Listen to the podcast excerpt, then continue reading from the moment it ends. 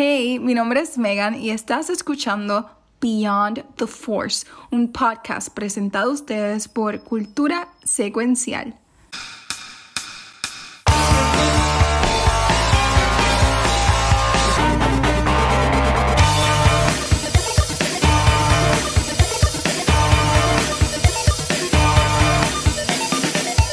Bienvenidos a un nuevo episodio de Beyond the Force, un podcast donde discutimos todo lo que tenga que ver con el universo de Star Wars. Mi nombre es Megan y como siempre estoy acompañada de dos Jedi y un Padawan. Eh, Exacto, muy bien.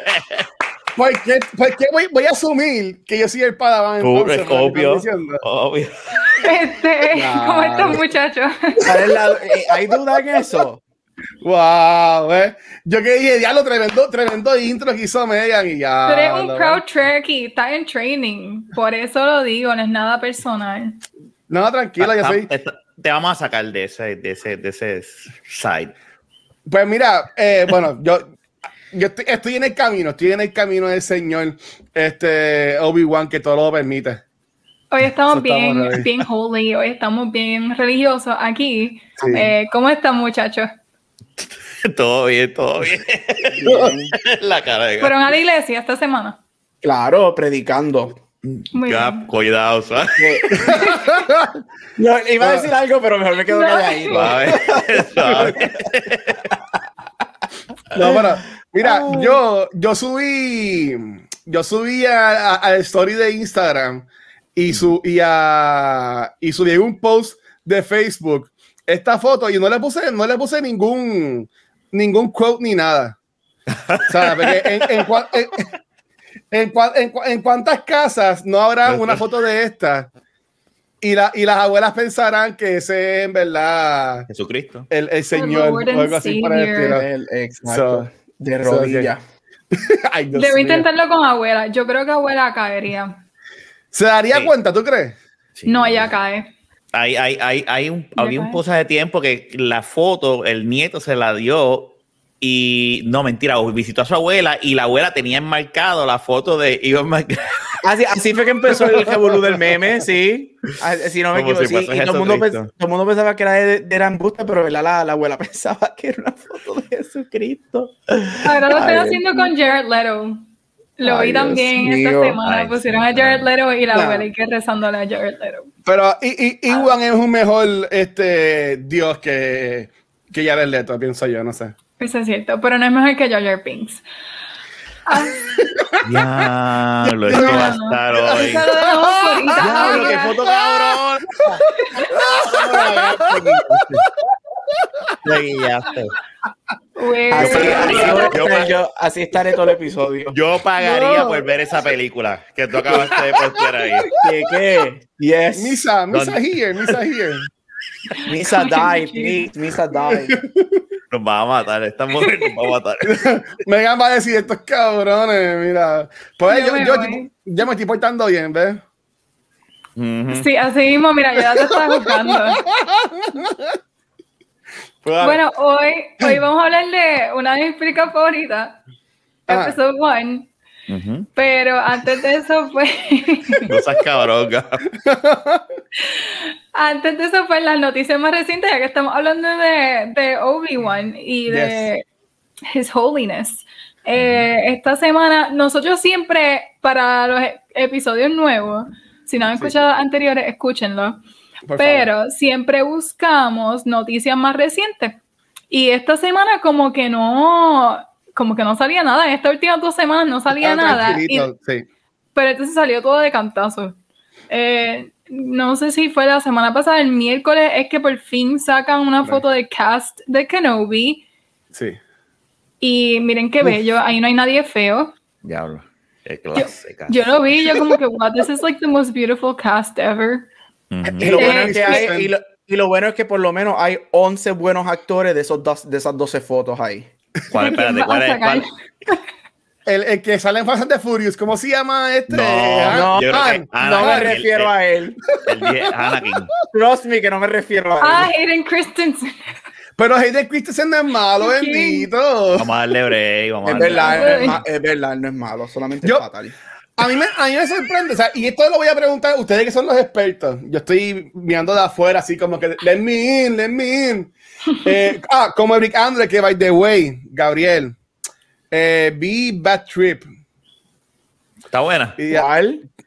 Eh, Bad Trip, la que nos recomendaron hacer un episodio de cultura, que está en Netflix. Ah, ya no visto. Y, y, es Sendo Bad Trip ver la película. Pero nada, este, ustedes que son los, los expertos de esto, ellos están poniendo que Hayden Christensen va a salir en la película. En la este, serie. En la serie. En la, en la serie, perdón. en la serie.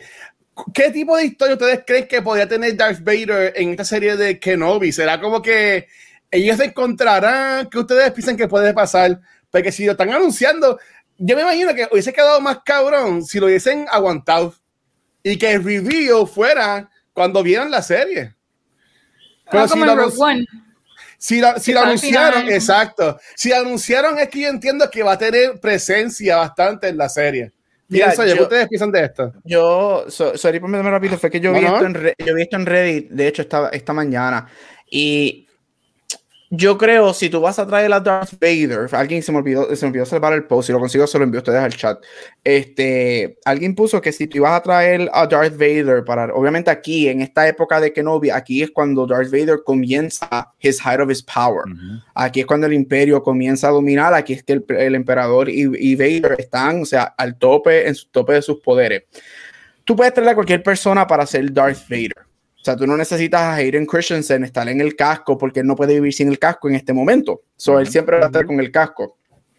Este, una teoría que yo, que yo he visto mañana fue que si tú vas a traer a Hayden Christensen de regreso a hacer el rol de, de Darth Vader, puede ser que la serie tenga flashbacks mm. este, a los momentos de, este, de ellos juntos este, Y quizás específicamente de Anakin otras cosas, porque, o sea, ellos tienen un montón de lore, un montón de animated series que pueden coger como que escenas here and there, que pueden hacerlos en forma de flashback. Porque, y a mí me hizo, yo no estoy diciendo si, yo no sé, todavía no, le da mucho cargo si me gusta o no me gusta esa idea, pero me como que me da un poquito de razón porque porque tú vas a traer a Hayden Christensen para tenerlo en un casco sin nunca verlo, porque Vader a este punto nunca poder vivir sin el casco. Ya en este momento no puede vivir sin el casco y cuando se lo quita tiene que estar en su chamber. So, ¿para qué vas a traer a Hayden Christensen para eso? Pues yo asumo que vamos a ver momentos de Hayden Christensen y de ellos dos en flashbacks. No sé por qué, yo dije, contra, es una teoría que, que me la puedo creer, basado en que Vader no puede vivir sin el casco. Pero dijeron que a él lo confirmaron como Vader o como Anakin. Porque yo he escuchado que era como Vader. Bueno, a este punto es Jeff Vader. Ajá. So, pero es que, pero es que no puede estar con el casco. Y si tú vas a tener a, una persona con el casco, ¿por qué tiene que ser Hayden Christensen, sabes?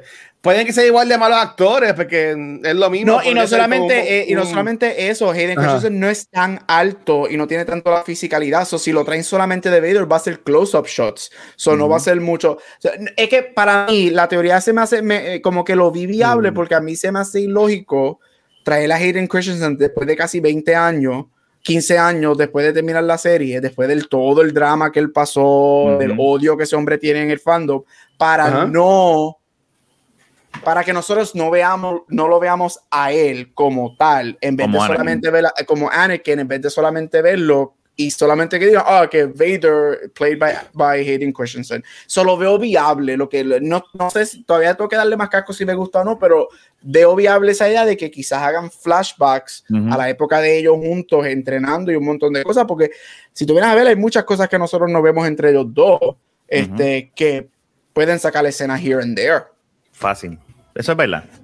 Lo pues único que van a estar viejos ya.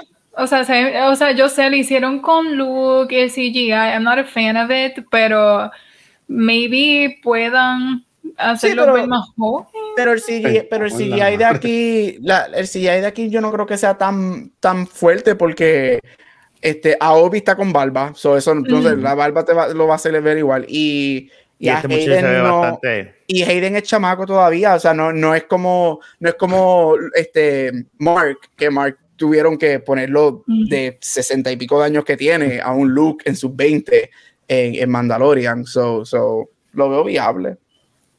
No sí hay. Es para quitar la quitarle. Pero es que si lo fueran a hacer para este flashbacks, de nuevo, ¿por qué anunciarlo? Porque sería un, un bien cabrón el tenerlo a él en la, en la, serie. So, no, no, entiendo por qué anunciarlo. No, y, si te fijas, y si te fijas en el orden que están puestos los, los, el cast, que no está en orden alfabético, este, ¿verdad? Uno puede, uno puede asumir eso, ¿verdad? Uno puede asumir, pues será por el grado de importancia, porque lo está al lado de, de Iwan. O sea que hay que ver, o sea, en Clone Wars lo más cercano que en Clone Wars no fue, fue en, Rebels, que este, Ahsoka le rompe la máscara y tú le ves la mitad de la cara, algo así pudiesen hacer, pero eso, eso, pero eso es un shock, eso no va a ser toda la serie que él esté así. A lo mejor la, serie, a lo mejor la serie sea que él está en, en ese chamber y, todo el tiempo se quita ahí y él habla ahí, no, sé, I don't know. Pero yo, yo, me imagino a Obi-Wan como una pesarita tocándole y no no puedo ver. Pero sería cool no, tenerlo. No, sería cool. Eso que dijiste también en el orden. Me encanta que pusieran también a Moses bien arriba, la muchacha. Ah, Porque digo, yo no sé si ustedes la han visto en alguna otra serie o algo. Yo la vi en Queen's Gambit, no la he visto en más nada. ¿Esa es la de Queen's Gambit? ¿La, la, la mejor amiga? Sí. Sí. ¡Wow! Pero que ya entonces, si está en el third spot en la lista, pues parece que she's gonna be like a really big deal en la serie también. eh, eso no sé. No, no me gustaría que la pusieran ella, ah, ella puso algo en, Instagram diciendo que she's ah. gonna be playing con lightsabers. No sé si ustedes vieron eso. Ah, pues ahí está, ella es algo, a lo mejor un Jedi o something que está huyendo de, de, Darth Vader.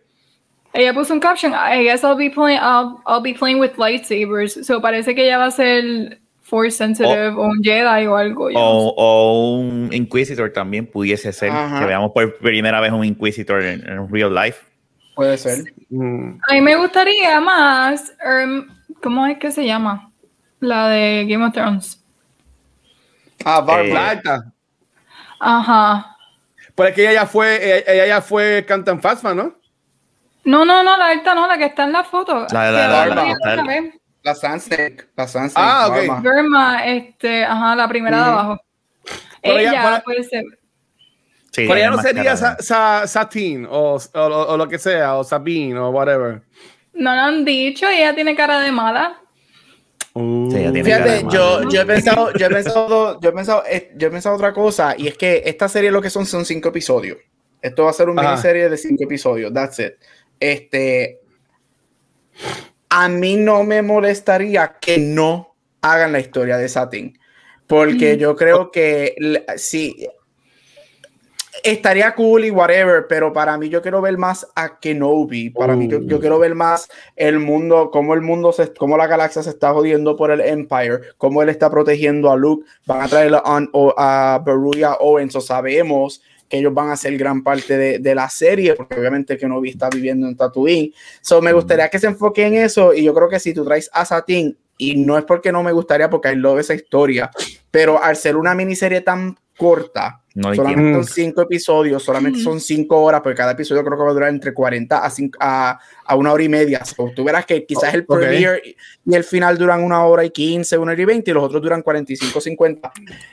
Yo creo que le quita, no, no es que le quita, yo creo que se no va a haber suficiente tiempo para desarrollar lo que nosotros como fans que conocemos la historia de Satin y de Odo nos gustaría ver. No sé si, si eso hace sentido. Como que para mí es como que muy, son muy pocos episodios para también darnos la historia de amor de Kenobi y de Satin.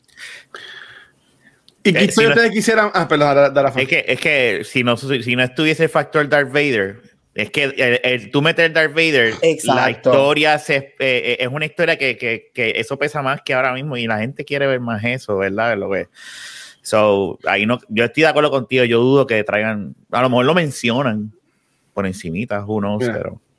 Sí, a esa escena, de verdad, ese episodio a mí me dio chills. Sí, ese episodio está bien brutal. Sí, pero o sea, ¿qué, qué historia, comenzando con Megan, ¿qué ustedes, ustedes quisieran ver entonces, ya que van a hacer esta serie, ya sea de cinco episodios, seis episodios, ¿qué ustedes quisieran ver de, de Obi-Wan? ¿Sabes? ¿Qué, ¿Qué, qué, falta de contar de él que no conocemos o algo así por el estilo? Pues todo el tiempo que estuve en Tatooine, yo, ok, so yo estoy leyendo ahora, no estoy ah. leyendo, no sé si cuenta cómo leer, estoy escuchando un audible de la novela de Ahsoka. Y hay un momento, no sé si alguno de ustedes lo piensa leer, pero spoiler, hay un momento en que cortan a Obi-Wan en Tatooine y eso es como cinco años, o like right after, él ya dejó a Luke, tiene como tres años, algo así, Luke tiene como tres años. Y él está tratando de buscar a The Lars Family porque él está como que buscando qué diantres va a hacer con su vida ahora, porque está en Tatooine, él sabe que tiene que seguir su training y, y que también tiene que ver a la Luke. Él, lo que dice en el libro es que él va a estar en Tatooine hasta que Luke esté listo.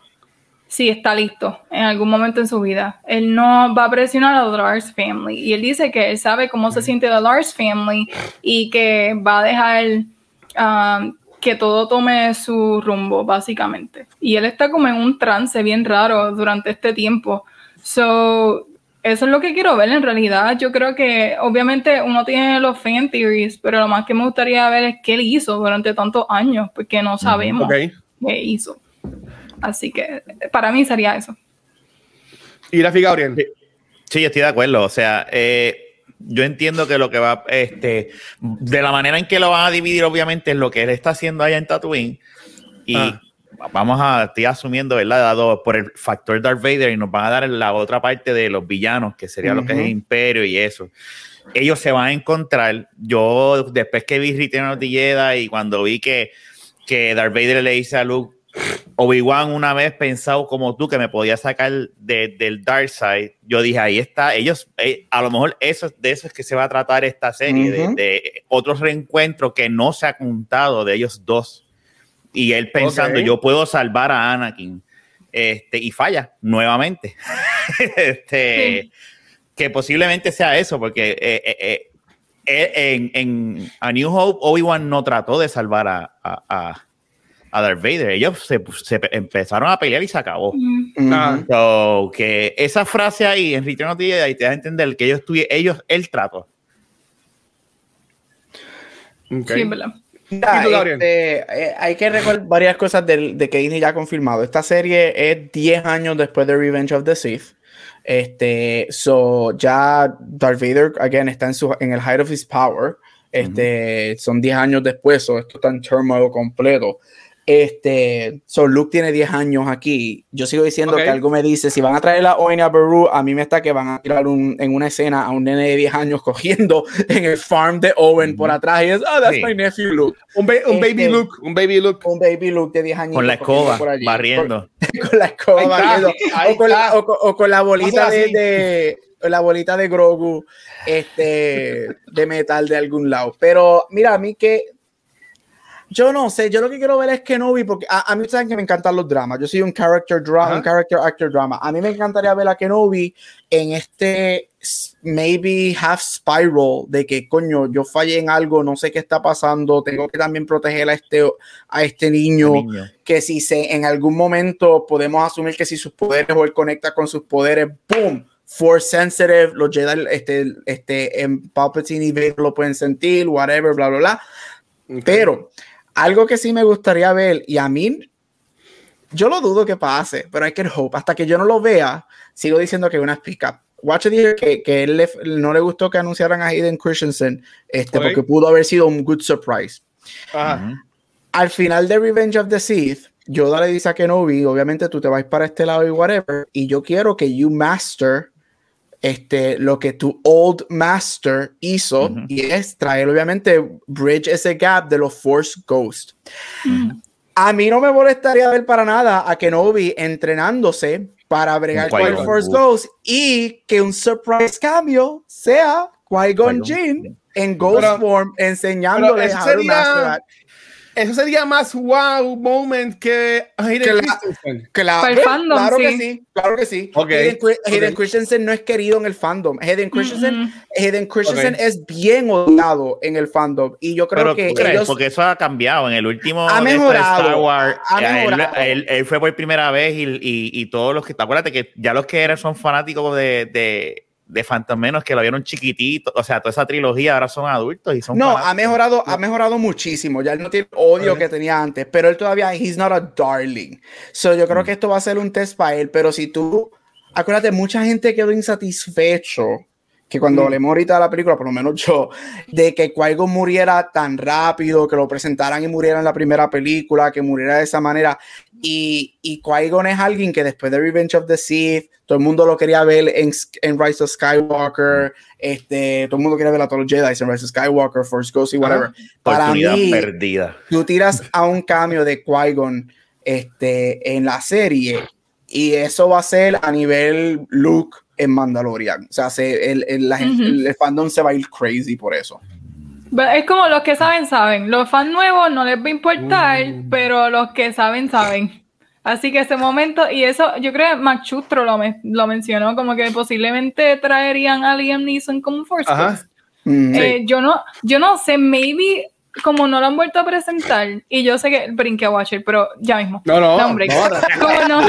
Tranquila, eso Ustedes son los que saben. No, como no. Nunca vimos a, a Liam Neeson como Force Ghost, porque la, la historia es que no terminó el training, so, se mantuvieron firmes con eso.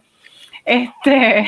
Pues, ah, se mantuvieron firmes con eso, pues no me, me gustaría que sea como que maybe tuvo un break de hacerlo, pero se fue. No sé si me entienden, como que tuvo un breakthrough, pero no, no pudo hacerlo completamente y maybe lo ve como por dos segundos y, y ahí se va, no sé. Porque no creo que un Force Ghost sólido haga sentido, porque y, de, y como diantres no apareciste todas las demás veces. No sé, pero me gustaría verlo, de verdad. Si ese, si ese es el, el plot twist que tienen, el secreto que tienen, el big reveal, yo creo que yo lloro. Yo, Mm, mira, voy a dar mi two cents y después para ustedes para decir lo que ustedes piensan. Yo digo que ellos tenían, ok, ellos tenían a, a, Anakin y a Qui-Gon como que la sorpresa, whatever. Eh, Liam Neeson está a una mañana está cancelado porque él salió en una entrevista diciendo que él este, golpeaba gente en la calle y toda la cosa y con comentarios racistas. Eso hace como hace un año. Y él en verdad como que está bien apagadito porque estuvo esa, pendeja. Yo entiendo que para Disney Plus, Star Wars, Lucasfilm, es más fácil promover la serie con gente Christensen en las fotos promocionales y whatever, y esconder entonces a Qui-Gon y que sea la sorpresa, eh, que, que hacerlo al revés. Porque, porque de nuevo, si, si Dianiso estuviese en las entrevistas dando promociones, la gente le va a hablar de lo que le pasó a él, que casi lo canceló y se revolú. Mm. yo entiendo que por eso es que estaban viendo a Hayden Christensen en, ya en los anuncios y todo. Pero yo como cuasi fanático, ¿sabes? Yo como fanático normal, yo hubiese preferido un review de Anakin a un review de Qui-Gon. Claro. Sí. Lo que pasa es que, por, lo que se ve, ah. perdóname, es que parece que Darth Vader tiene un papel importante en esta, en esta serie. eso es lo que quiere decir esto. Y acuérdate, mucha gente le encantó esa escena final de Rogue One. Y mucha gente le gustaría ver más de Vader en el height of his power. Todo el mundo, porque algo que, algo que nosotros nunca hemos visto, nosotros brincamos de Vader al final de su poder.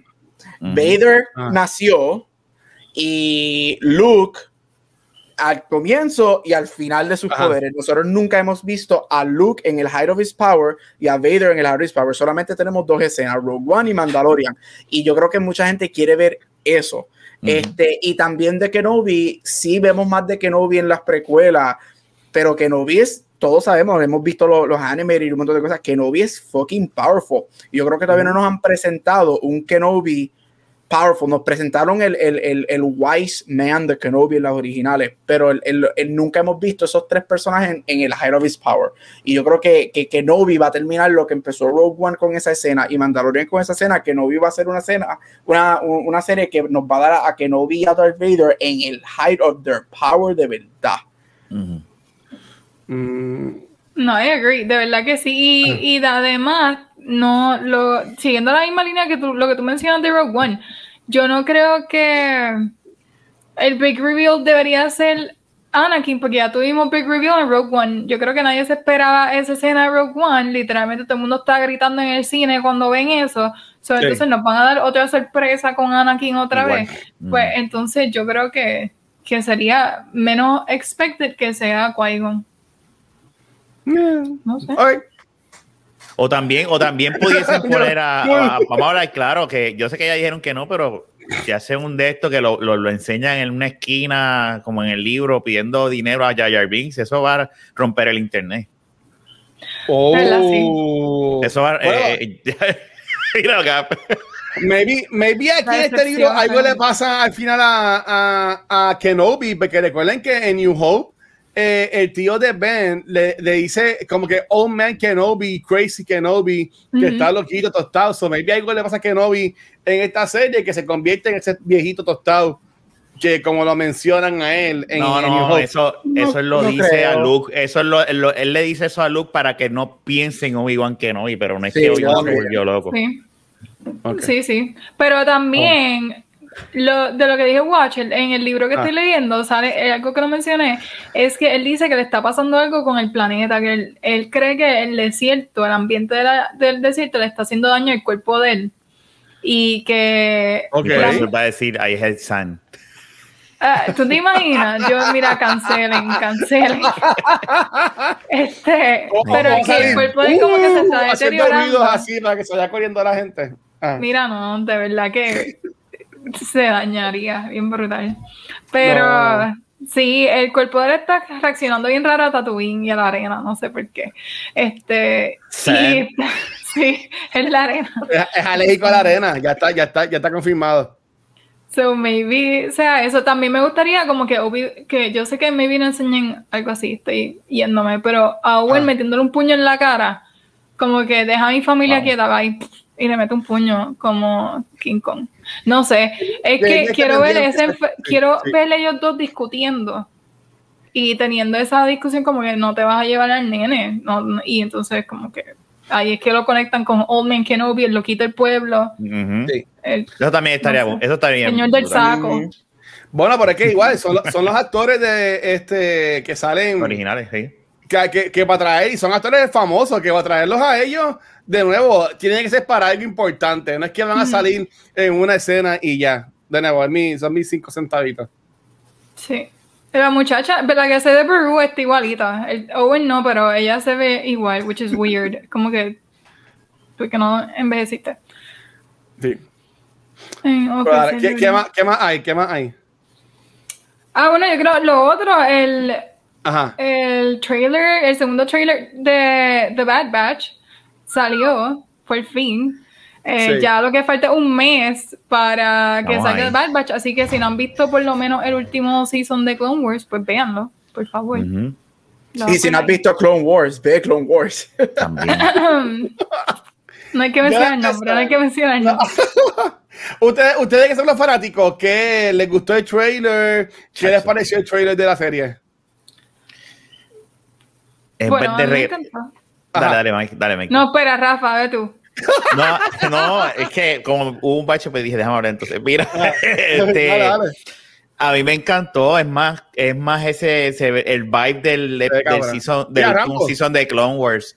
Este, tiene ese vibe oscuro, ese, a mí me tripean y ellos a mí me encantaron cuando salieron. Este, y el hecho de que ahora ya son los personajes principales de esta serie, de I love it. O sea, yo estoy loco por, por el que llegue ya a mayo 4. A mí lo que me gustaron fueron ah. las reacciones de todo el mundo y rápido los fan theories, especialmente con el personaje de la nena rubia, mm. que ven en el trailer que están diciendo que supuestamente es un clon. Y que el defecto, sí, que el defecto de ella es entonces el gender. O oh. como sea, no sé. Este, que ese fue como que, por eso ella, pues, al final del trailer yo como que, do you want to come with us? Y ella se va y para mí que, bueno, no para mí, ah. para el internet, es que ese fue el defecto. Wow, y si, bueno, si, si, si, es una, si es una clon, Ellas pueden tener más clones sin clonarse, ¿tú me entiendes? Que también pueden ver eso. Sí. Ah, y la que sale ahí en, encubierta es Fennec. Ese, ese es. Oh, sí, que yo no sabía. Sí. Que, se ve cabrón. Se ve, hecho, se ve súper brutal. Que me encantaría entonces ver más a Fennec, porque yo no, obviamente la vamos a ver en, en, la serie de Boba, pero no, no sabíamos mucho de ella, en realidad lo que vimos en Mandalorian, así que por fin vamos a verla haciendo cosas cool ahí en Bad Batch antes de noviembre. ¿Cuántos episodios, ¿Cuántos episodios van a tener ese, ese season? ¿No han dicho? ¿De Bad Batch? Yo no leí. No han dicho, yo creo. Okay. Yo, que yo busco, yo busco ahora, yo busco ahora. Lo más seguro se quedan con 12.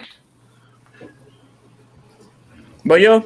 sí, tú, y a mí, a mí, o sea, no, no, tengo mucho que decir, solamente que se ve cabroncísimo. Es exactamente lo que quiero. Yo estoy loco por ver la, la ocurrencia de este grupo este, de, de, de, de clones y, y, y, me encanta cuando así ahí mismo al principio, cuando dice, like, there's something like wrong with these, that they don't take orders the same way. Es como que, yes, yo quiero ver los mischiefs que esta gente se, se, se pone y todo lo que pasa con ellos. So, estoy súper, súper excited y de verdad que I'm here for it. Bueno, en IMDb nada más salen tres episodios. Bueno, son los primeros tres que van a tirar. Sí. Ok, ok, ok. Estoy buscando aquí a ver si hay alguna información que diga cuánto van a tener.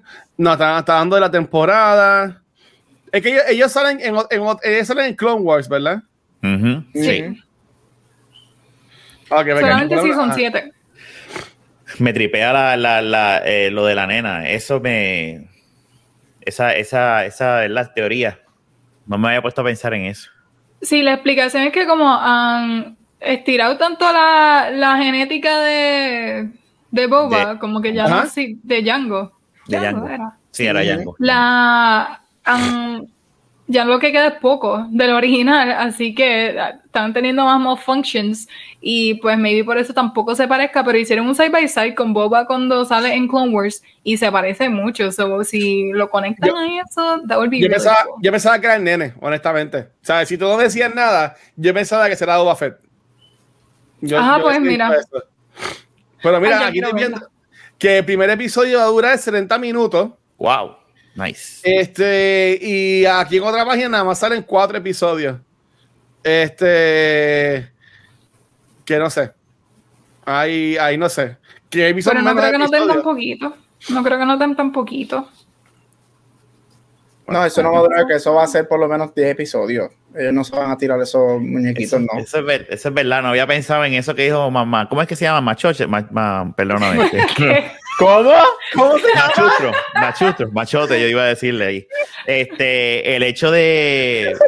De que no leí bien. Chico, man.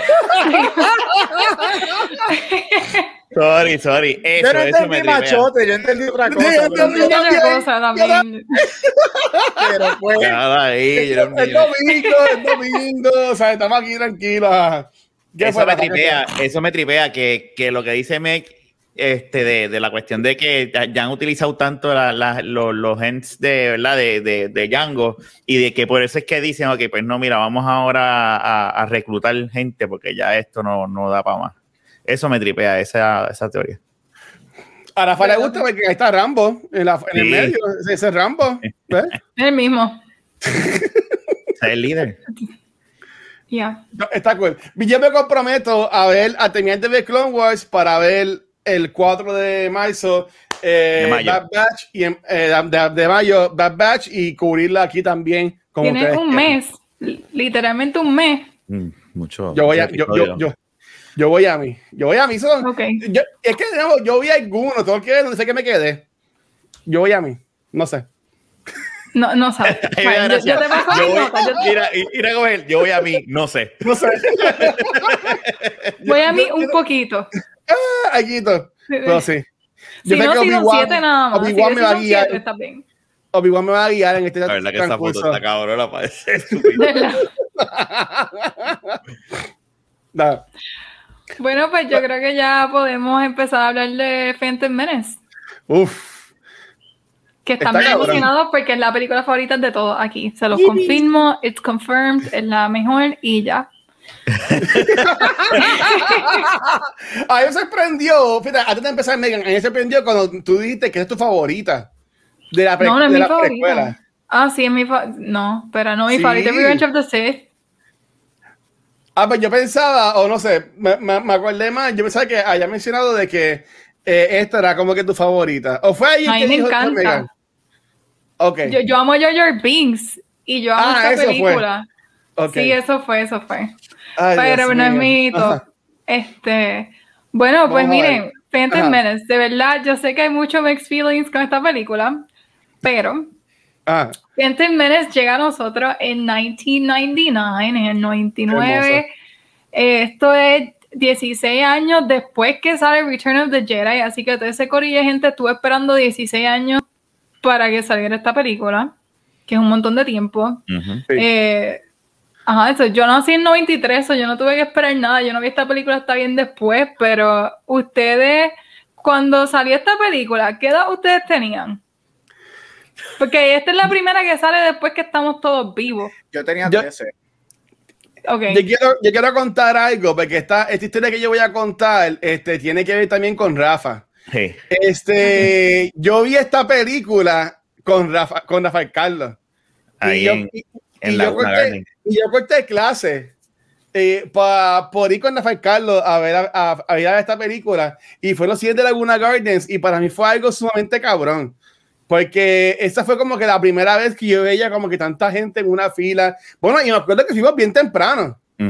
Hacer la fila. O sea, que, que, que esperando de, iba un par de horas esperando. esa fue mi primera vez como que esperando muchas horas para una película y toda cosa. O sea, que yo tengo, ¿verdad? Una experiencia bien bonita, me acuerdo bien bonita con esta película de Phantom fue pues, gracias a Rafa que me llevó allá con los panas de él. Yo imagino que tuvo que ser bien, bien tecando para allá. Tengo que llevar a mi, sobrino, a mi primito para allá con todos los panas de él. Pero, tú estabas, todo estaba No, sin Mira, este, yo tenía 19 años cuando salió esa película. Y yo me acuerdo que tenían todo el mundo estaba, había un montón de niños y, y, adultos manganzones con espadas. lo que veías era. Sí, no, era, fue una. Es que eso es, eso es, lo, eso es lo cool del cine, ir a ver este tipo de películas. Este, y eran 16 años, la gente, medio mundo estaba esperando. O sea, eh, ya jóvenes que fueron a ver la original ya son padres y fueron con sus hijos, o son abuelos y fueron con sus nietos esto es algo generacional, ya, y, y, si algo bueno tuvo esta película, que, que de verdad eh, eh, eh, la experiencia que, que, que, uno tuvo cuando nos fue a ver por primera vez después de tantos años en espera. Entonces, dame, dame, dame, para un segundo. ¿Por qué ese, ese, ese, ese, ese no es Yoda? Ay, es que eso es una historia, tranquilo. Eso es el original. Después lo cambiaron. Así hay. Oh. No, no. perdón, Rafa, perdón, perdón, sigue. No, no te apures. Este, pero nada, eh, son experiencias y son cosas que, que nada, perdí el hilo. ¡No! La inspiración fue la motivación. coño. Estabas diciendo que los papás fueron con sus hijos, que los abuelos fueron con sus nietos. Sí, pero, pero no sé a dónde se me olvidó a dónde iba. Este, ah, la, cuestión, la, ah. cuestión, es que no importa lo que después la película sea y la, cómo la masacraron, después los, los fan hardcore y eso. Algo bueno yo puedo decir de esta película es que a mí me encantó el, eh, el ese estreno. Y yo creo que también, déjame decirte, fue uno de los primeros que yo fui, que yo fui así, que donde la fila le daba la vuelta y llegaba a las ventas del carajo. Este, y me acuerdo que antes de eso, cuando MTV estaba, era, yo no sé si ahora sigue siendo cool, pero... No, eh, no ya, no, ya MTV no es cool, no. Pero eh, me acuerdo que en TRL creo que era, este, salía el, el video musical del, de, de la canción de esta película, que me acuerdo cuando estrenó este, esa. Y este, que había, eh, eh, la pompeadera era grande. Por eso es que la primera vez cuando la vi, todo el mundo salió como que, qué brutal, qué brutal. O sea, a todo, el mundo le encantó. Después es cuando tú la sigues viendo y la sigues viendo y la sigues viendo, que como, pues, pero nada, eso hablamos después. Pero sí fue una experiencia brutal. Qué cool. Y Gabriel, ¿tú viste en el cine también? Porque ah. ellos la vieron juntos, pero tú viste en el cine. Sí, yo fui vestido de Jedi. Yo tenía una, un, un lightsaber oh, de KB Toys, si se acuerdan de KB yeah, Toys. KB Toys. Este, y yo tenía mi cosplay de, de, Jedi. Este, en casa fuimos a ver los mami. Como dijo Rafa, esto fue mis tías, mami, llevándonos a nosotros a ver las películas de Star Wars al cine. Aunque nosotros vimos cuando hicieron el release como dos o tres años antes, whatever, nosotros sí fuimos a verla pero esta fue, estas son nuestras, esta es la Star Wars de mi se supone que esta sea la Star Wars de mi generación, que sigo diciendo que nada como las originales. Yo no considero esta Star Wars mi generación, pero se supone que estas Star Wars sean las de mi generación. Lo que es, las originales son para mami y para mis tíos, esto es lo que se supone que esta sea para mí. Nosotros fuimos a verlos todos en familia. Este, yo me acuerdo que nosotros teníamos en Aguadilla, en el Caribbean Cinema de Aguadilla, la primera tanda, nosotros nos fuimos a ver la, el Caribbean Cinema, las películas salen los jueves. Este, entonces nosotros fuimos miércoles a una tanda especial que era a las 9 de la noche. Nosotros conseguimos taquilla y mis tías, nosotros estábamos en la escuela, mis tías estaban trabajando, mis tías, mami, whatever, se pusieron de acuerdo para alternarse porque la fila empezó a las 9 de la mañana, 12 horas antes, y mi tía llegó a las 9 de la mañana a empezar a hacer la fila y ya había gente allí. Este, había gente como de las 4 de la mañana haciendo fila para ver Star Wars. Este, o sea, experiencia, o sea, ver Star Wars. Y aunque ya mismo entraremos en detalle, aunque a mí esta película no me gusta, sí hay muchas cosas dentro de la movie que yo encuentro que son buenas. Y, y, también tiene uno de los momentos más icónicos, dos de los momentos más icónicos de la saga completa. Este, Y nos dio para mí el mejor soundtrack desde la original, no lo da esta película. este, Pero ya me acuerdo haberla visto vestido de Little Jedi a los 13 años con un lightsaber de KB Toys. Y que todavía no tiene, fotos de eso. No, no. está lo, eh, no, no, no, Pero es que Luis. No, tiene fotos. Yo, soy un cabrón, perdón. Megan y tú, pero Megan es la más joven de nosotros. Megan la más solo tiene como 5 años. Yo tenía 5 años. Película. Yo no la vi. Fra, fra, pero blanco. Se me puso el pelo ahora y se me cayeron las. yo estaba en Kindle cuando salió. Yo no la vi en el cine. Yo la vine a ver Espera, brincando un momento, mm. Gabo, si tienes una foto tuya vestida de Jedi a los 13 años y la consigues, compártela en algún momento. Claro, voy a decirle a mami, porque para ese tiempo eran cámaras desechables y cámaras normales. Las que estarle, eh, eh, las que uno llevaba a Walgreens para, que te, te revelara eso. Tengo que decirle a mami, pero de, que hay, hay. Porque yo la yo quiero verla. Le decir, mami, búscala y tírale una foto y me la envía. Sí. Qué brutal. Pero mire, pues yo estaba en Kindle, así que yo, yo miren, de verdad, yo no vi esta película hasta 2003. brutal, que, fui a Disney y ahí fue, fue justo después que fui a Disney que fui a lo de Star Wars en MGM Studios y eso. Que me acuerdo, en la fiesta de Navidad, el maestro de inglés, ese maestro, no voy a decir nombre, él nunca daba clase. Y él nos puso el televisor, en la fiesta de Navidad fue como, olvídate, televisor, no era ni fiesta de Navidad, yo creo, era un día random. película, nos dejó solo en el salón y nos dejó viendo esta película, este, como tres horas, dos horas, es que dura, una hora y pico. Dos horas, y pico nos dejó allí eh, viendo la película. Y eso fue lo que hicimos. El maestro de inglés, Mastery, exacto, somos los mejores, yo soy maestra de inglés. Ah, este, y, y esa fue mi primera experiencia con las películas. A mí me gustaron un montón me gustó un montón cuando la vi, pero pues hablaré eso más adelante. Pero sí, esa fue mi experiencia, la primera experiencia que tuve con la película. Yo creo que ya había salido, sí, Attack of the Clones cuando vi Phantom Menace, so yo no... Sí, seguro. Pero, pero, que yo sé que Megan tiene, Megan, ¿sabes? Megan se preparó bien cabrón para este episodio, nos tiene hasta un bullet points, pero yo, yo vi esto en el trailer y mala mía, pues tengo que traerlo. Explíqueme qué pasó con ese Yoda que cambió. Y mala mía, ese es McHamill. se parece Ay, virgen. ¿Sabes? Tú no me digas a mí que ese Yoda no es la cara de, de McHamill. ¿Sabes? Mala mía, perdónenme. Pero es, es obvio, es obvio. Mira, lo que los pasa, ojitos. Eh, lo que pasa es que George Lucas cuando trajo, cuando hizo esta película, quiso hacer, ah. eh, usar muchos props mezclados con, con CGI. y todo. Y pues quisieron serle fiel y el Yoda no sé quién lo hizo. Porque dice Yoda cuando salió. es como que, que es, Mac, es Mark Hamill. está, bien feo. Horrible. Cuando salió el DVD, después lo cambiaron, creo que fue algo así. Cuando iban a. Ellos mismos lo editaron. literalmente, este es mi amigo Rodney.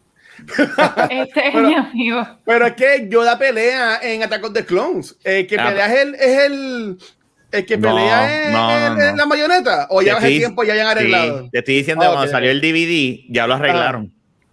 Ok, ok, ok. Sí, imagínate la marioneta ahí como que. Sí, puede ser la marioneta ahí volando o, whatever. Eh, perdón, este, Gabriel, ¿te ibas a decir algo? Yo iba a decir nada. Heroína. Pero ahí está eso porque yo, yo, lo que sabía de, de, de esta película es que eran bien CGI. Entonces, que ahora escuchar de parte de ustedes, y mala mía, Rafa, yo no me acordaba que el Yoda que yo vi en el cine no era Yoda de CGI. Fue este, fue. perdónenme. Este, que, ok, qué weird.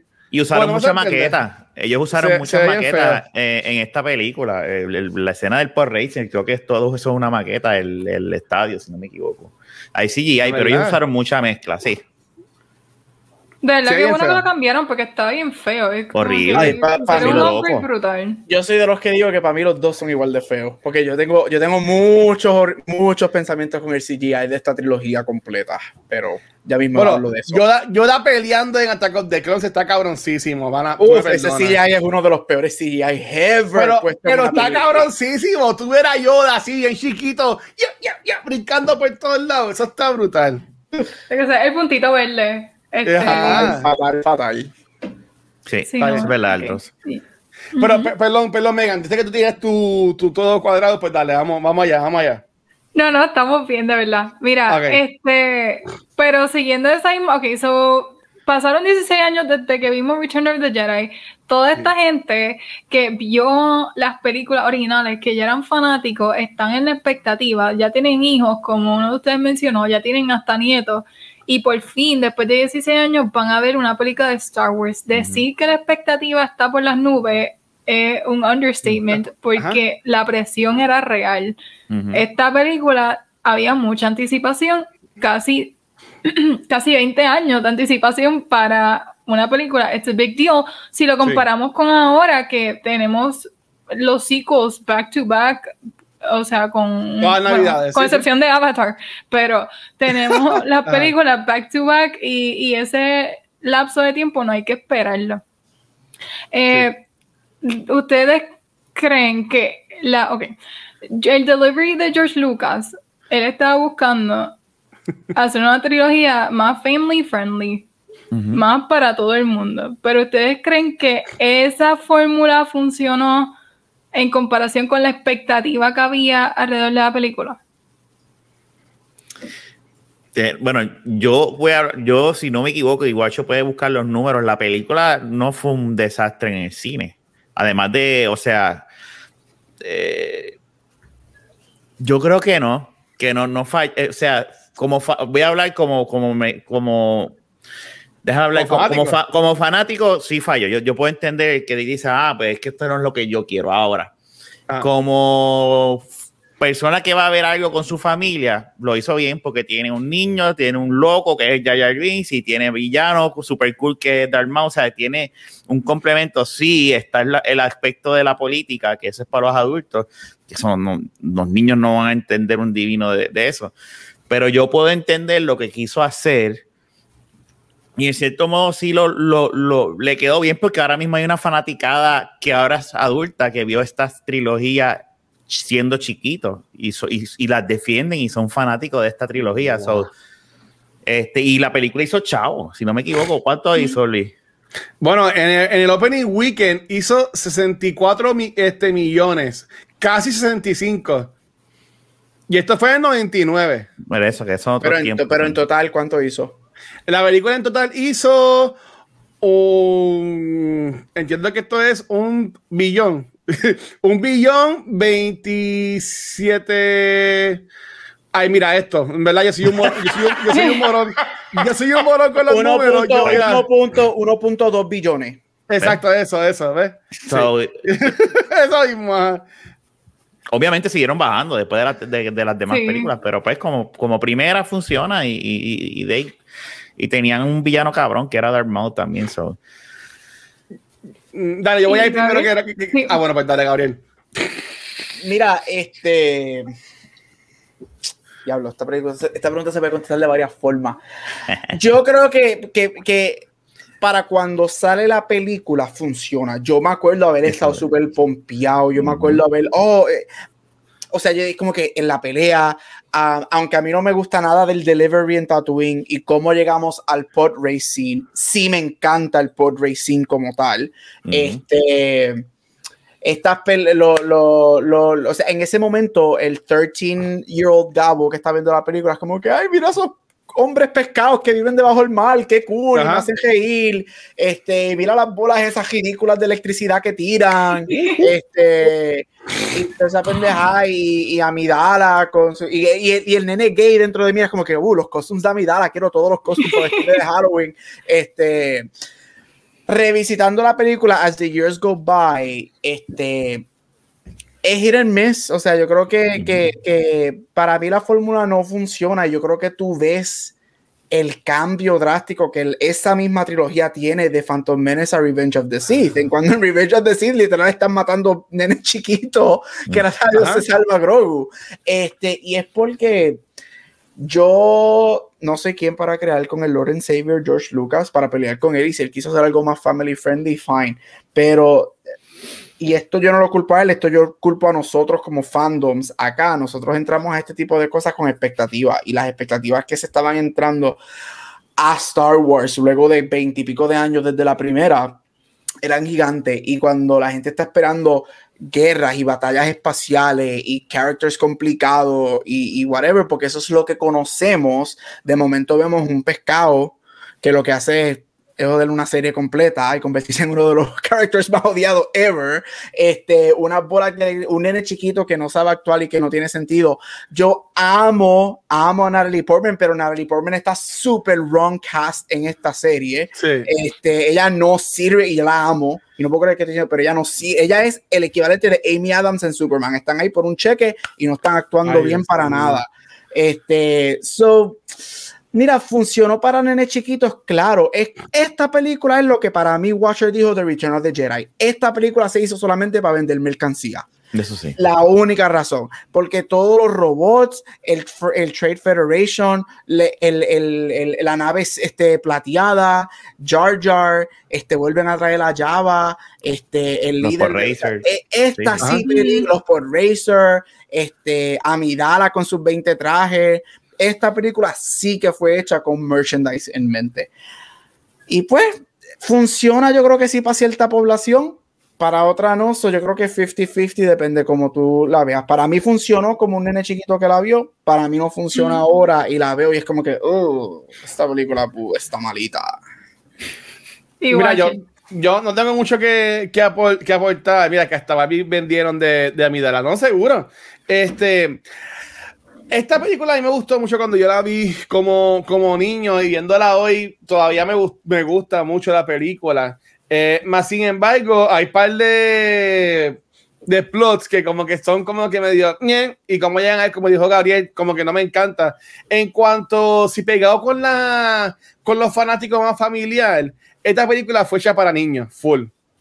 Y sabemos que Prinze Jr., como la mala semana, el, episodio pasado, se fue en el brand que sí que Star Wars es para, para niños y toda la cosa. Eh, pero los fanáticos, y entiendo que esa fue una queja que más se vio, eh, como ustedes comentaron, los que vieron como niños Star Wars ya eran adultos. Este, a ver esta película, pues me vi, ellos querían como que algo más, más fuerte, o sea, algo más, más para ellos. Eh, sin embargo, yo diría que también es bueno para los fanáticos en sí, porque esta es la primera película que tú ves eh, lightsaber duos cabroncísimos. en, la, en las primeras tres películas eran como que ña, ña, ña. O sea, aquí son unas cosas cabronas las, peleas. yo entiendo que, que sí fue para, fue para familia, fue para familia, fue para niños, fue para vender juguetes, pero yo entiendo que él intentó crear un balance eh, que me vino estaba más proporcionado a lo que era familiar que lo que eran los fanáticos viejos, pues maybe, pero yo, yo entiendo que él intentó llegar al balance porque esas peleas, ese shock de pelea a lo último coge mucho de la película. So que le dieron, a, le dieron al fanático lo que ellos estaban buscando. Y esa secuencia también de Paul Racy también está cool.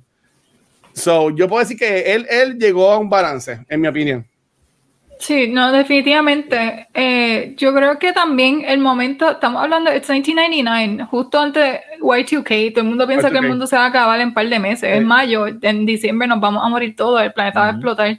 So, um, yo creo que, que estaba, está bien el delivery. Yo, obviamente, yo no la vi en el momento, so, como que no, no puedo jugarle igual que ustedes, pero, y tampoco había visto ninguna de las películas antes. Así oh, que ya, esta es la primera película que yo veo como mm. tal, pero a mí me gusta, ahora la veo y me gusta como quiera. Lo que sí veo es la diferencia bien marcada entre el original trilogy, que es como bien, se siente más seria, de principio a fin se siente seria. Nos diste como quiera los Ewoks, que nos desviaron bien brutal de esa seriedad, y como quiera se siente una película seria. Esas tres películas se sienten uh, darker, more serious. De momento nos da esta y, no se sienten para nada como la misma trilogía. Se siente bien diferente y no, no se ve como que continuaron, no continuaron, porque estamos diciendo, es el inicio. no sé si se puede decir que continuaron, pero no continuaron con el mismo mood que tenían esas primeras tres. Y ahí yo entiendo que maybe por eso no funcionó para un montón de gente, para los fans que ya estaban establecidos, porque pensaban que iba a ser ese mood y de momento nos da es que no sé cómo explicarlo. Yo lo voy a comparar con Harry Potter. Harry Potter, las tuve las primeras tres, es más, las primeras dos, y los colores son bien diferentes. es como de momento de la tres para adelante se pone bien dark. Ya las últimas tú ni puedes ver, visualmente, están bien oscuras. Pero también la temática se va complicando y se va poniendo dark. Aquí, aquí fue al revés. Volvieron y como que llegó, se hizo la luz y la, aquí. La, la 3 es Prisoner of Azkaban, ¿verdad? Sí.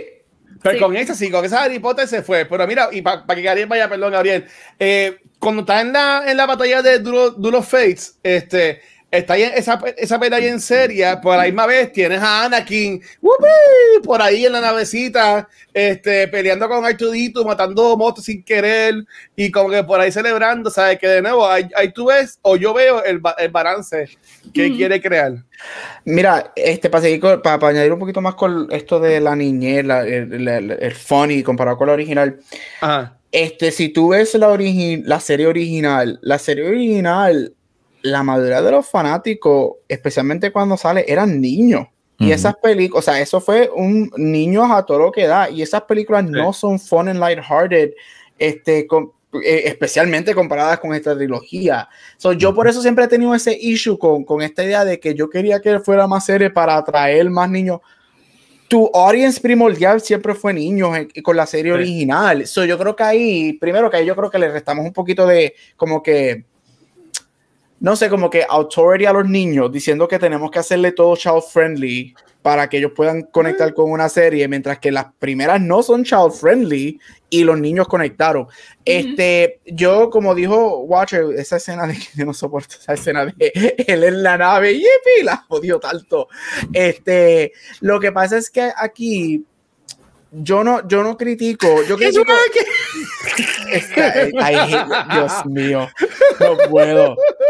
Este, prefiero ver, pero prefiero ver en loop ya este, a Jar Jar electrocutándose la lengua que, que, que no, este, yo creo que lo que pasa es que yo, aquí.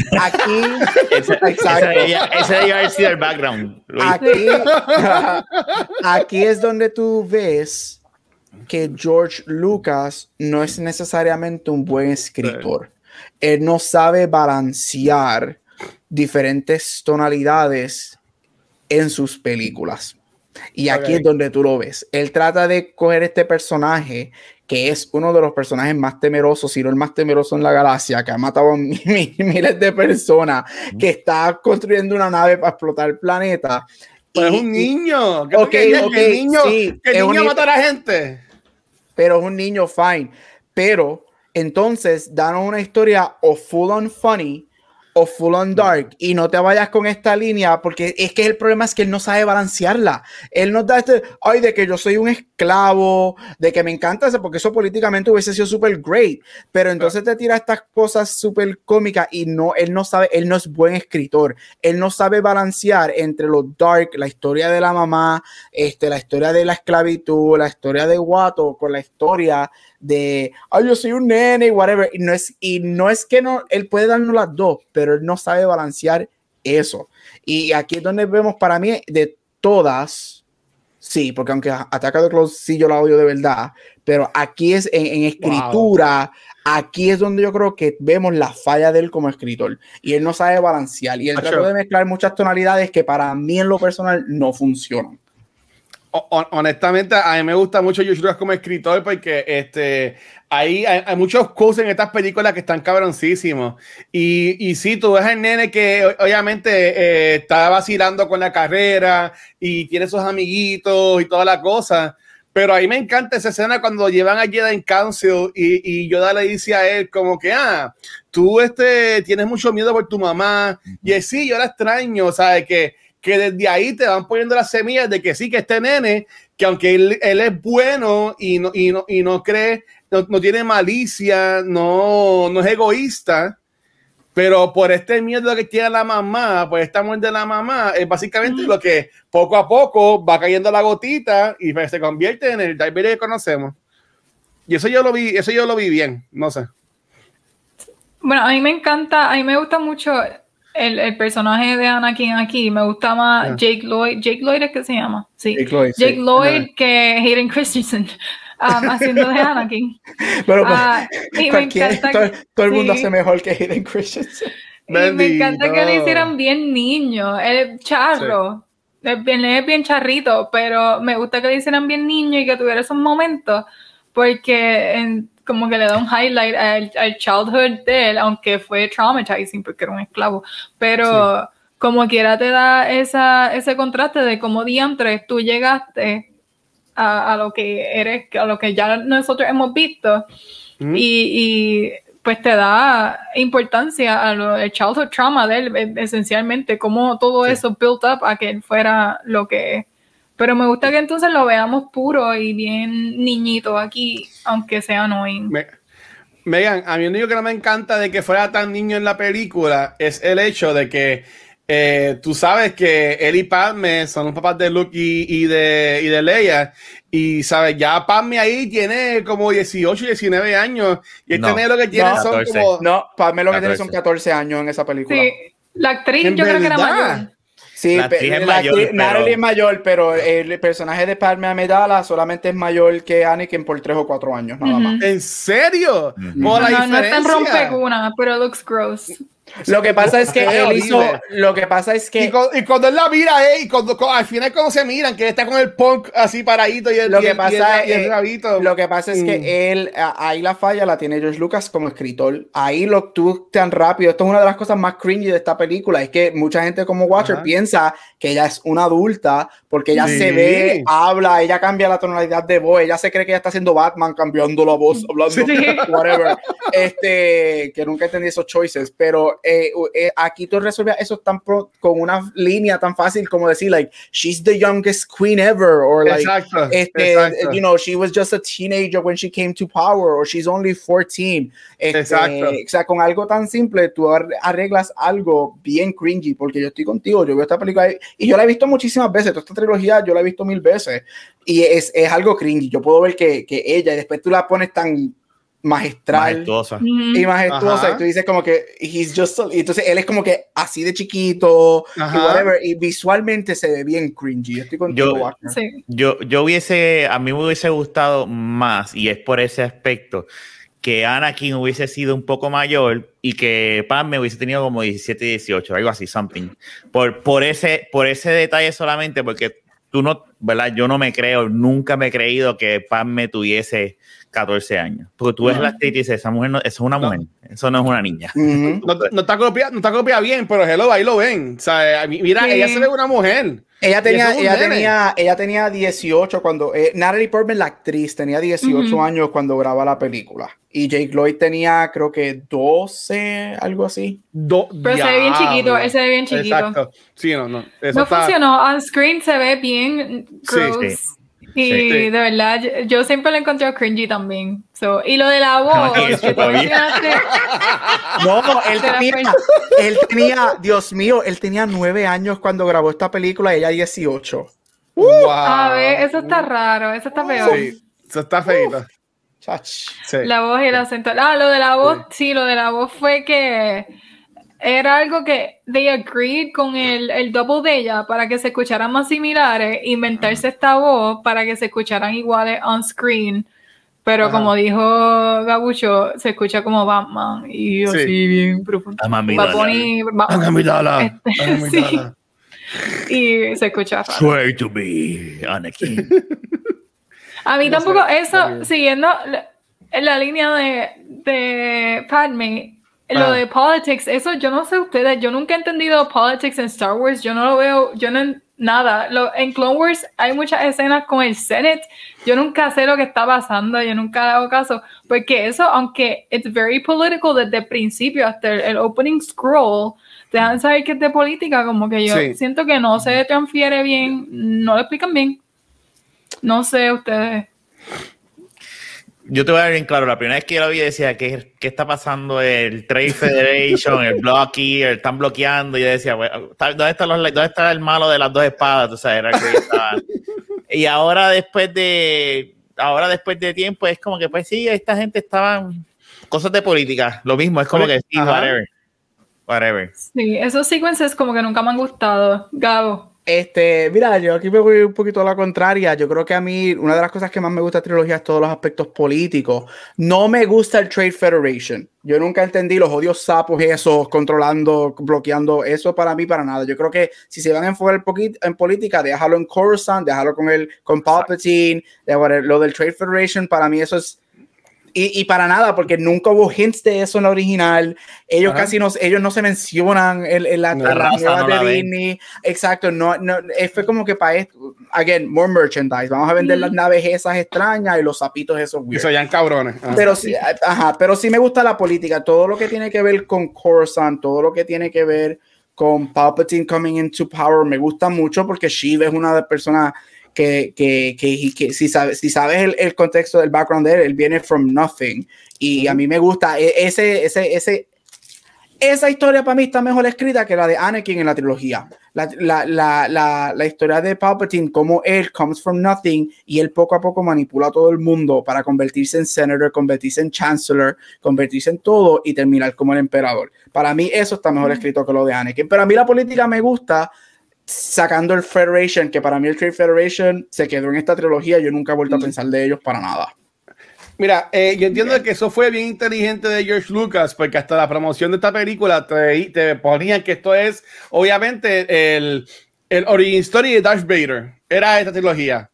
O sea, como tú lo quisieras ver, esto era el origin story de Darth Vader. Pero para mí, esto de política, básicamente nos abre la puerta y vemos el, el origin story de, de Palpatine o sea, como Palpatine desde el principio estaba todo este, poniendo los breadcrumbs para que todo saliera a como él quería para después en Rise Skywalker sacar sus clones. ¿Tú me entiendes? Todo estaba fríamente calculado desde el principio de estas películas, desde episodio 1. o sea, en verdad no sé, ahí me un viaje. Pero a mí me gusta, lo, de la, lo de la política, a mí me gustó un montón. Este, porque uh, yo lo vi del aspecto de que eso era el, la, la, historia B de la película, que era así como estábamos viendo a Darth Vader, estábamos viendo también a Palpatine crecer. So, por ese lado, ahí me gustó mucho porque veíamos a Palpatine como iba poco a poco poniendo la, la semilla de todo y cuando él termina con el poder y toda la cosa, o sea, a, mí me encantó eso, a mí me gustó mucho. Sí, no, no, entonces lo que uno, si uno se pone a comparar ese opening scroll, que es como bien it's all about politics, yo no sé, pero entonces empieza la película y, y, desde el principio hasta el fin, cuando tú terminas la película, aunque el underlying theme era eso, yo creo que el enfoque siempre fue highlighting a los Jedi, dando el máximo, porque por primera vez vemos a los Jedi haciendo unas cosas brutales, porque yo no puedo decir que vimos a Luke haciendo cosas cool en Return of the Jedi, pero jamás y nunca se compara con Qui-Gon y, y, y Obi-Wan. Y Obi-Wan, que son los primeros que vemos aquí, son los, estos personajes. Yo diría que los primeros personajes que vemos son ellos rápido rompiendo una puerta y usando un lightsaber y es como que what's going on. Ese momento para ustedes, ver eso por primera vez, esa representación de los Jedi, ¿cómo, cómo es esto? ¿Qué, ¿Qué, piensan de esa representación como tal? A mí me voló la cabeza. A mí me voló la cabeza. Eh, si algo tengo que, a mí la química de ellos dos me gusta mucho. Este, y como tú bien dices, la película empieza con ellos dos rompiendo, o sea, eh, eh, eso fue tan, tan y ya, y, y, y, esa mezcla de ellos con el score, este, es como que, ya, diablo, véate, y esto estoy viendo por primera vez lo que es un Jedi, porque lo habíamos o leído o jugado en videojuegos o, o visto en algún cómic, pero nunca lo habíamos visto en, en, en, ¿verdad? en live action, o sea, y si hay una cosa que a mí me tripea siempre, a mí me, me, gusta mucho la manera en que representaron aquí los Jedi. Y no nada más a Qui-Gon y a, y a Obi-Wan, me gusta mucho cómo enseñan a, al, ¿verdad? Al, al Council, al Jedi Council, porque los, ya, ellos están tan y tan altos que ya están, estoy buscando la palabra, como que, como que guillados, como que no le... Como que cabrones. sí, sí, pero, pero esa, e, e, ese guille que ellos tienen es lo que causa el, el, downfall de ellos. Se confiaron mucho, por eso sí. podemos hablarlo al final de, de la trilogía. Pero me, me, me, gusta. Hasta, en esta película a mí me gusta. Ok, Gabriel. Mira, me encanta, o sea, aquí nosotros sabemos que eh, estamos viendo esta película sabiendo que los Jedi no existen, o sea, que los Jedi dejaron de existir por X o Y razón que no sabemos cuál es hasta, obviamente en esta trilogía later on y solamente sabíamos de Kenobi, obviamente Luke se convierte uno y de obviamente eh, Yoda este, en Empire cuando sale por primera vez. So ver este, again, esta palabra quizás la utilizaré muchísimo en, los, en las películas de ahora en adelante, ver a los Jedi en el height of their power, este, o sea, donde los vemos a ellos, que ellos son los, obviously, the, peacemakers of the galaxy, este, tratando de mantener, especialmente con Yoda at the head of the, of, the council, esta línea y este balance entre nosotros no estamos aquí para trabajar con el gobierno, pero no estamos para meternos en los issues del gobierno, porque nosotros los Jedi no hacemos eso este, una vez interesante ver a qui y a, y, a, y a, Kenobi, basically starting of the movie, fue grandioso. Ver a Kenobi, aquí es cuando obviamente el afán y el love for este Ewan de todos nosotros comienza, porque después, para el año después, viene Mulan Rouge y todo ese revolú. Este, pero ver esos dos seres, o sea, ver a, esos dos Jedi hardcore, este, haciendo, mm. haciendo lo que tienen que hacer, este, it was great. Y a mí me encanta, yo me acuerdo, me, acuerdo todavía, no completo, pero sí me acuerdo el feeling de empezar a ver, a, ver todos los diferentes aliens que son Jedi y todos estos diferentes weird whatever que son Jedi, me encantó muchísimo, porque solamente obviamente teníamos dos seres humanos y un sapito.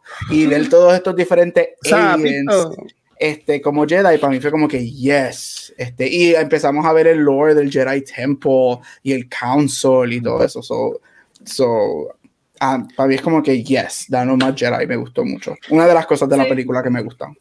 Mira, no, definitivamente ahí expandieron un montón con esa, con todo lo que añadieron nuevo de los Jedi, definitivamente.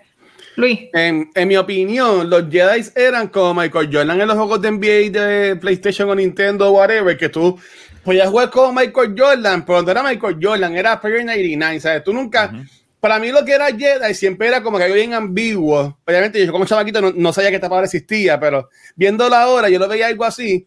Y, y verlo de nuevo en esta película desde el principio, verlos ellos en acción, verlos a ellos como peleaban, este, usando los poderes, empujando a la gente, a los robots y todas esas cosas. A mí me la voló la cabeza, ¿sabes? Por lo que está diciendo, ¿sabes? Que a mí me encanta, nuevamente, yo amo los Jedi en estas películas y entiendo como fanático normal que soy, no como ustedes. A mí me, a mí me encantó mucho esto de este, ver los, los fight sequences de estas peleas porque quedaron brutales, super, super coreografiados, como se va que se la palabra, whatever. A mí me encantaron las peleas. para mí los, los son unos badass, los, los Jedi, y verlos así tan fuerte ahora mismo me encantó. No me gustó el aspecto de Jedi Council, de ellos ahí sentados tomando decisiones, bla, bla, bla. Eso lo vemos más en la serie animada de Clone Wars también. Este, y si eso fue la arrogancia de ellos, fue lo que los jodió, al fin y al cabo, en, mi opinión. Sí, fíjate, a mí me gusta que tengan el council porque, ok, nosotros vemos a los al Jedi, vemos a Obi-Wan y a, Yoda por un monte metido, pero no vemos que hay una estructura a esto. Y de momento nos enseñan este, es como que, ah, ok, they actually have a structure, como que tienen líderes.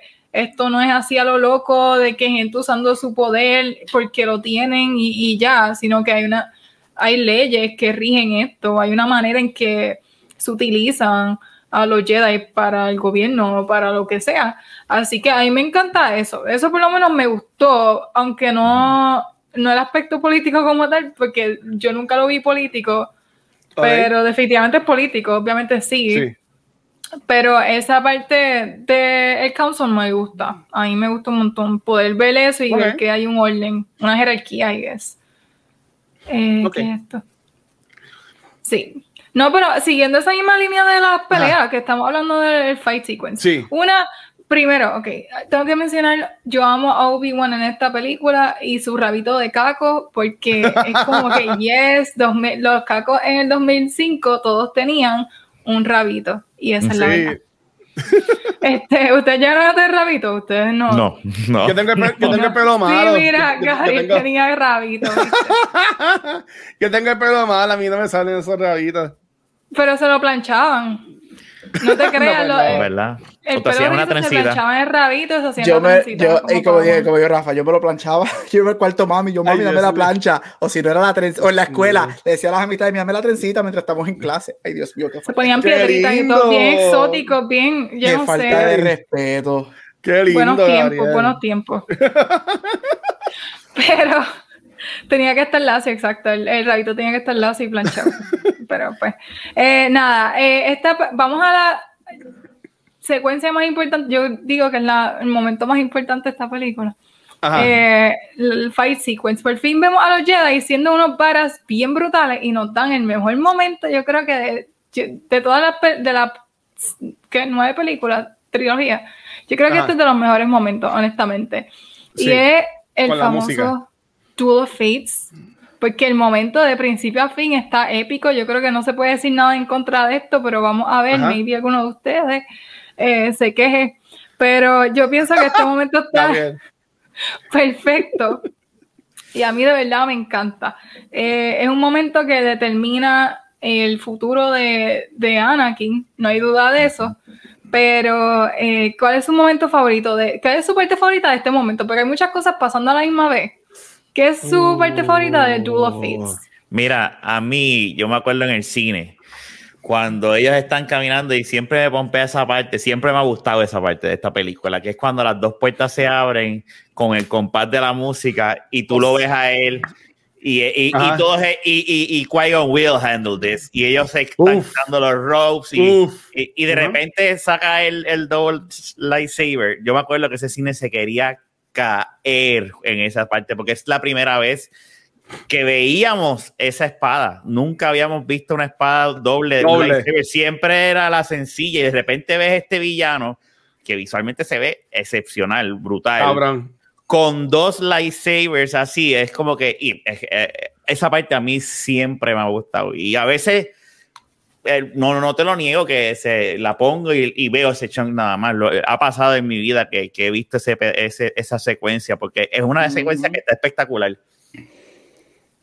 Exacto. Y, y Gabriel, porque una cosa, nosotros vemos a, a Mo y él se ve malo completo. Todo lo demás es como que that's the bad guy. Y no hay manera que tú puedas negar desde el mm. saber hasta su apariencia, la música. es como que la voz este tipo es malo. Pero, este, Gabriel. Tiene una cadena que dice malo, soy malo. Yo creo que él es de Bayamón. Este. y, de corazón. Eh, adiante. Este, mira, no, yo estoy con Rafa. O sea, es que ese es el mejor momento de esa película porque ese frame, tú ves que they slowed it down a bit cuando él hace así con la, se quita la capa y cuando lo hace así con la mano y ese lightsaber sale en slow motion, tú te quedas como que ¿qué es esto? Al día de hoy yo lo veo y es como que, ah, busquen el mapa porque es que esa escena es otra cosa. mira la mirada de ese cabrón. o sea, mira eso. Y, y, y, el hecho de que él es basically, a mí me encanta siempre el diseño de él porque él es un, dia, es un demonio, o sea, él, él, él, es, literally, él es un demonio, este, él se ve, o sea, es otra cosa, yo creo que es, mira, mira eso, fuá, o sea, tú te quedas como que, wow, es, es, otra cosa, este, pero esa batalla, o sea, yo no tengo nada en nada malo que decir de, esa batalla. Para mí, fuera de eso, lo mejor de la batalla es la música no, ahí cuando tira la hacho, se queda cabrón. Duel of the Fates es probably desde la original es the best score que Star Wars nos ha dado a nosotros. Este, so, la música es, 50% de la escena es la música. Yo sigo diciendo que si la música hubiese sido otra cosa, la escena no tuviese el impacto que tiene. Pero yo amo esta escena y es uno de los mejores momentos de la del Skywalker saga for sure. Este, yo diría que out of the top of my head, top three moments ahora mismo de los que pueda pensar, este, porque de verdad que es, y no solamente batalla, like moments, desde esa batalla es one of the top three best moments del Skywalker saga, completa, coreografía espectacular, todo, todo de verdad. Sí, no, es que, y también miren eso, no estamos hablando de como vimos a Obi-Wan peleando con Anakin, que fue literalmente, ah, me diste, ah, me ah, desaparezco. Mira, es una escena que dura yo no sé cuántos minutos, es larguísima y nos están dando mil cosas a la misma vez. Luis. Mira, de nuevo, a mí esta parte me encantó y más es la música, como dice Rafa. O sea, yo, yo, vi, yo leí igual esa, esa escena como una cinco veces fácil para ver la secuencia. Y, y, y, hasta esta misma parte ahora mismo, cuando están los, los, los, los devisors, que tú ves, a mí me encanta cuando qui lo vamos a ver ya mismo, era, era, era hacia rodillas, es bien chilling. ¿Sabes? Como que va a estar en paz, va, va a poder estar paciente. Y tú ves a, a Mo como que dando vueltas ansioso. Tú ves también atrás a, a, a, Obi-Wan también como que ansioso. Y qui está como que chilling, como que pues, yo voy a descansar, voy a aprovechar. A mí me encantó esta secuencia de la pelea. Este, de nuevo, eh, esta pelea y lo que es la pelea en um, la última película de la, de la, trilogía, ¿cómo se llama? No. Return of the Sith. Revenge, of, the Sith. Revenge. of the Sith. Esa pelea de ellos dos con la lava, con Obi-Wan y Anakin, eso está cabroncísimo. O sea, eso, eso, yo estoy loco por darle esa película, pues nada más darle de esa escena. Pero yo entiendo que esta pelea también está brutal. Y ahí cuando ahora matan a, a, a Qui-Gon y tú ves a, a, a Obi-Wan como se queda encojonado y tú ves a, a Amor como que mirándolo, como que, ay, ¿qué tú vas a hacer? O sea, eso a mí me encantó. O sea, a mí me voló la cabeza, mira ahora. Como que se y se les petan ahí, pues. Eso sí, pero el composure de, de Qui-Gon, está, como tú dijiste, esto es súper chilling porque él, él, él, tiene secretos que no ha compartido. Él, él sabe más que todos los demás. Y él, algo que no, no dejan bien claro es que Qui-Gon en este momento, él está teniendo problemas con The Council porque no es que él es un Ahsoka que es bien tan independiente como ella, pero la, él no está sometido como los otros Jedi.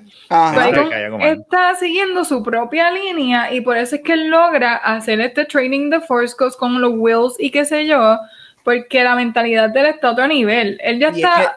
a mí me encanta él por eso. Y el, y el lore de él, el, lore de él, él sabe que.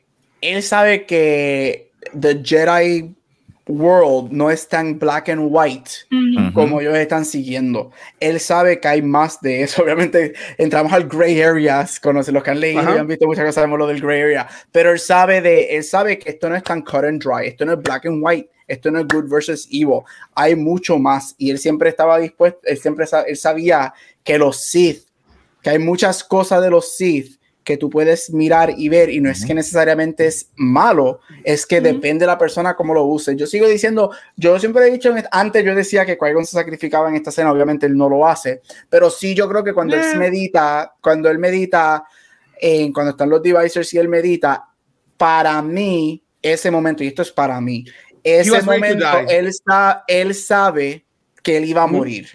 Él no se sacrifica a lo Obi-Wan, porque Obi-Wan sí se sacrifica oficialmente en la primera, pero él no se sacrifica, pero él sabe que él iba a morir. Ese es mi cuento. Y me voy, yo me voy a ir a la tumba pensando bueno, Yo, pero es que ellos pueden ver. Que iba a morir.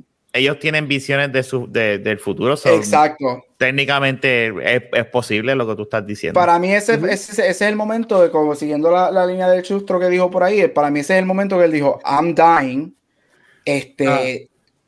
Tengo que centrarme porque lo que viene es otra cosa, Force Ghost coming up right away. Exacto, Boom, y él sabía que le iba a morir. Sí, sí. no, también es como que, que tenga miedo a morir, que no nazca, aquí voy. Voy aquí a, a Pero te vayamos de casualidad. ¿Cómo lo sabes? Mira, pues yo lo que digo es que tú, en la pelea tú ves, ahí Qui-Gon después de los Devices, él, para mí ese es como que más aguantadito, y tú ves hasta la cara de Obi-Wan, como que, wow, como que, cabrón, dale, como que métele, y Qui-Gon está como que más chilling.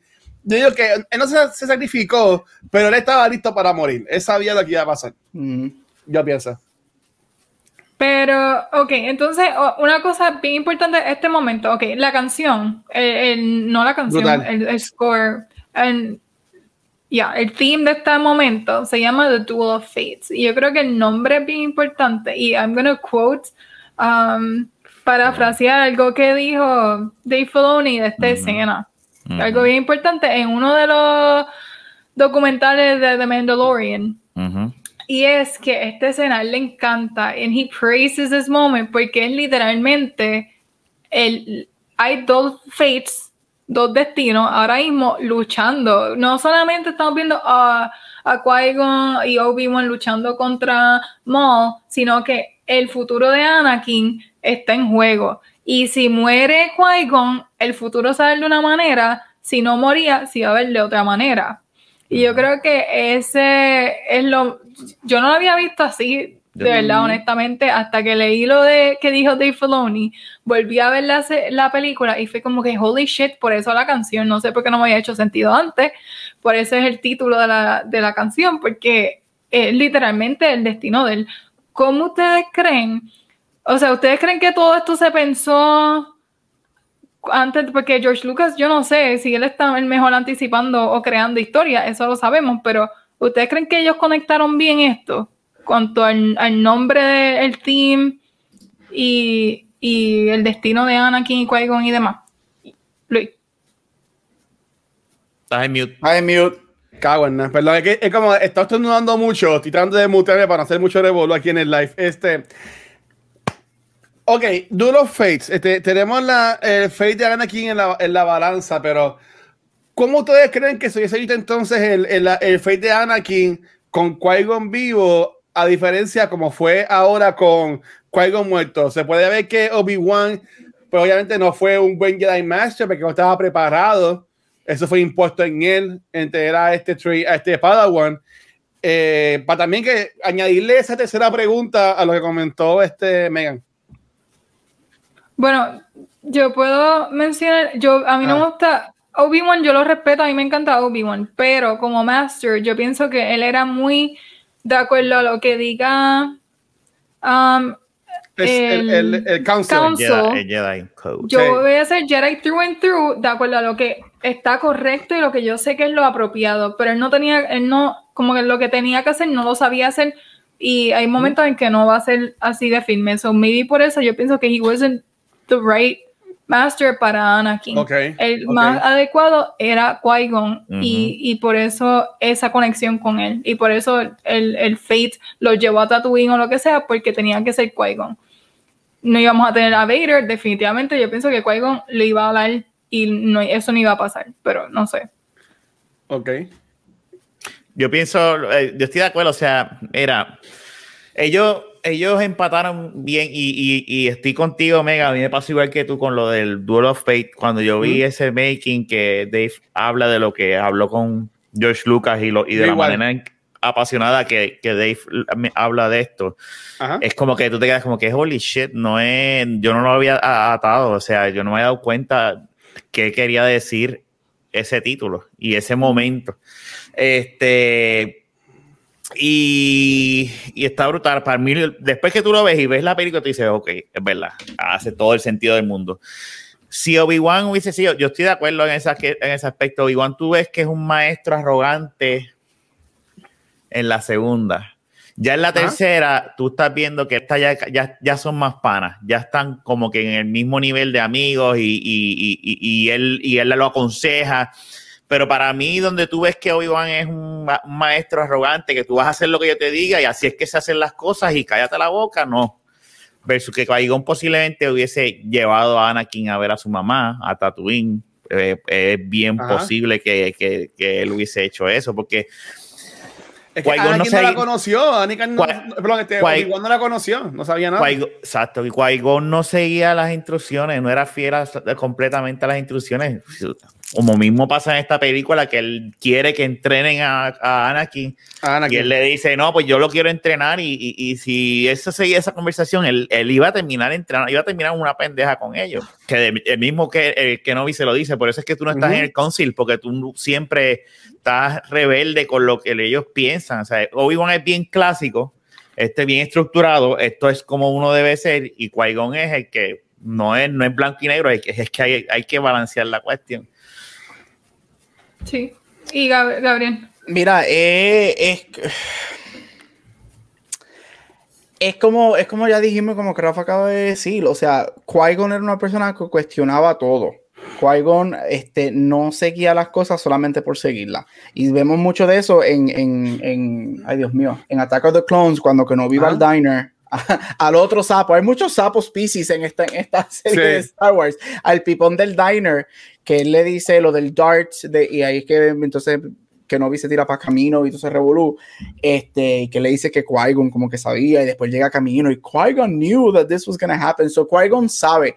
Y, y, lo que sucede, ahí es la diferencia. Qui-Gon sabe, lo, Qui-Gon no es que sabe, Qui-Gon entiende The Chosen One, este, este, la teoría, whatever, este, del Chosen One. Él la entiende, él sabe lo que significa. No es que solamente la conozca, pero él sabe lo que significa. Él sabe que esta persona está en un gray area, que va a estar en un ally, este, un push and pull de, de ver qué va a suceder.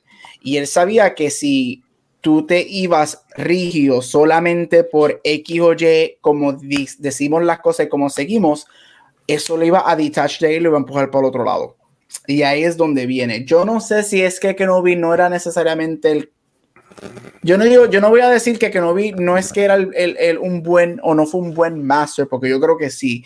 Pero Kenobi lo que pasa es que él no entiende lo que significaba The Chosen One. Él no sabía lo que, lo que pasaba, lo que podía suceder. Yo creo que nadie lo sabía. Yo creo que Yoda este, y Yoda lo sabe, o sea, Yoda al final de Revenge of the Sith, we, we failed, we, we, I know, ahora es que yo sé que we failed.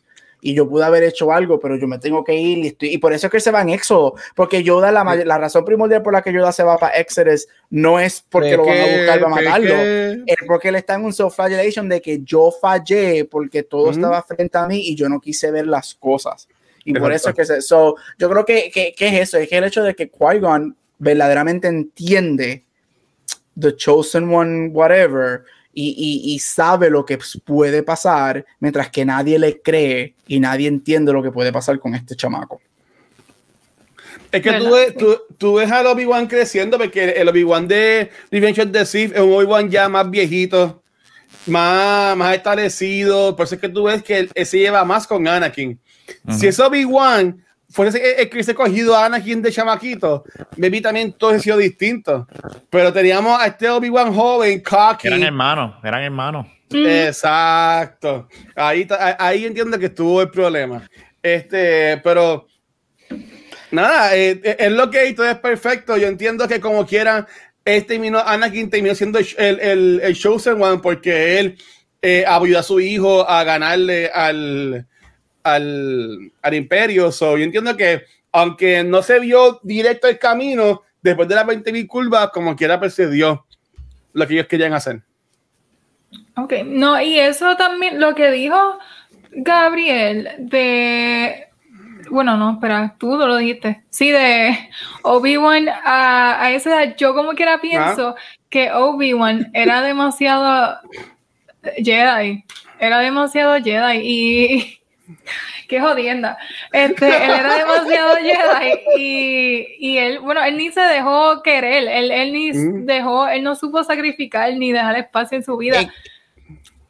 No, no, eh, eh, no, y sorry por interrumpir. Y exacto, acuérdate, los Jedi, todos nosotros sabemos que cuando tú te entrenas para ser un Jedi, a ti literalmente te sacan desde que tú eres un bebé. O sea, they rip you away from your family no, hay, si nos vamos por, la, por las reglas básicas de los Jedi, tú no tienes emotional connection con nadie cuando tú empiezas a entrenar para ser un Jedi. A ti te sacan tan pronto tú eres bebé y si tú tienes whatever the Force Force, en ese momento los midichlorians, que todavía, eso sí que es algo que yo odio estas películas, odio Sí, eso, no, lo entendí bien, pero dale. Vamos a esa hora. tan pronto tienes los, o tienes el nivel de los midichlorians o tienes como que el Force, whatever, they ah. rip you away. So tú no tienes momento, tú no, si, tú no tienes, again, como dije, si, por las reglas básicas de ellos, tú no tienes momento o oportunidades para crear emotional attachments con nadie.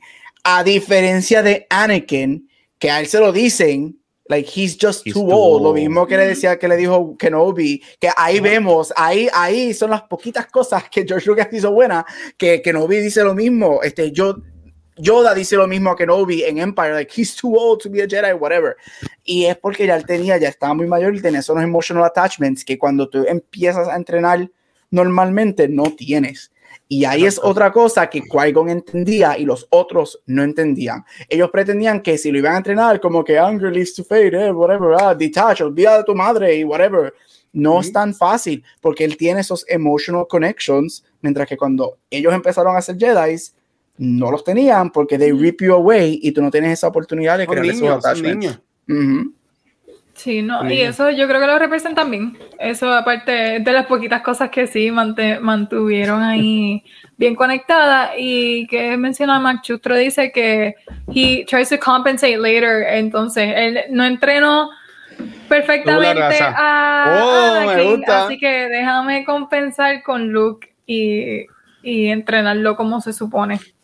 So, sí, eso hace sentido, bien brutal. Pero quería hablar entonces de los midichlorians, porque Gabriel los odia. A mí me gustan. Este. Watcher, ¿qué tú piensas de los midichlorians? ¿Te gustan o no te gustan? Yo entiendo que esto fue eh, no sacado de la manga, porque yo, yo, quisiera pensar que George Lucas sabía lo que estaba haciendo. So, yo entiendo que esto es el, el McGuffin para tú explicar el cómo entonces este Anakin pudo, fue el milagro como, como Jesús, porque la mamá se preñó sola, no, no hubo mucha cachaca para sacar a Anakin. Este, sabe que bueno, sí, el Espíritu, el Espíritu Santo se encargó de eso. Hoy de y ya que estamos en domingo de resurrección, estamos on theme. Amén.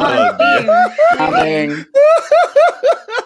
Ese fue Darth, Sirius, ¿verdad? Fue papá de Anakin, ¿verdad? ¿No? No, eso es, no. eso es un cómic, eso, eso, eso, no es canon. Nah, eso no es. Ay, eso no, no es este país de todo el mundo Darth, ahora, abuelo de Darth, aquella. Darth, Darth, Plagueis, ¿no? Ah, había, había ah. un cómic que era que él manipuló los midichlorians en ella y, y, ahí es que supuestamente creó, salió Anakin, pero eso... Pero eso, eso lo, they debunked that es non-canon, eso fue alguien que escribió eso por joder. Es un fanfiction. Ajá, es un fanfiction. Como Twilight. Yo lo, que, yo lo que digo es que eso fue para usarlo para poder explicar lo de, lo de Anakin. Este, y entiendo que no está mal, es que obviamente no tenían por qué hablar de eso en las películas originales, porque cuando estábamos bregando con niños que eran Jedi o tenían el, poder de la fuerza, ¿sabes? La, el poder de la fuerza estaba casi, nadie sabía jugar con él porque estaban todos los Jedi muertos. So, yo entiendo que pues nos los introducen el tema cuando hay que introducirlo. A, mí, a mí lo que a mí lo que no me gusta de esto es, voy a meter, es, que le quita el aspecto espiritual o místico a lo que es el, la fuerza y lo y lo y lo convierte en algo de science. ¿no? No, no, no, es por no decir, ¿verdad? Lo que pasa es que es tan cool Empire Strike Back como tú empiezas a aprender de la fuerza que está all over us y toda la miel y toda la cuestión y de repente dicen, no, que si los midichlorians, si esto, que si tiene más que Yoda, que si lo otro, y es como que, ¿qué? O sea, que no es, eh, eh, son unos organismos, la fuerza que están dentro, o sea, es como que, ese es mi, mi pensar sobre eso. de, la única manera que pues yo dije, pues nada, eh, que fue ahora en Mandalorian cuando ah, lo mencionan, que, que, que, dicen, él tiene un M-count tal, tal, y yo dice como que no dijeron midichlorian, dijeron M-count, porque saben que mucha mm. gente eso lo odia. Pero ese es mi pensar, que le, le quita ese místico, no sé si lo estoy explicando bien, este, pero para mí le quita lo que, lo que es la fuerza, no sé. Mira, este rápido, yo estoy contigo, aparte de, de, eso, yo diría que aquí es un ejemplo donde vemos que George Lucas no sabe escribir. Tú solamente me tiras esto de la nada pero luego no lo desarrollas, no lo vuelves a traer, no, no, y no es que necesariamente me, me lleves a un laboratorio en camino donde experimentan con los miliclorians, no, pero si estamos a esta, esta, esta, esta trilogía se basa mucho en el lore de los Jedi. Aquí exploramos mucho los Jedi, lo que ellos hacen en, la galaxia.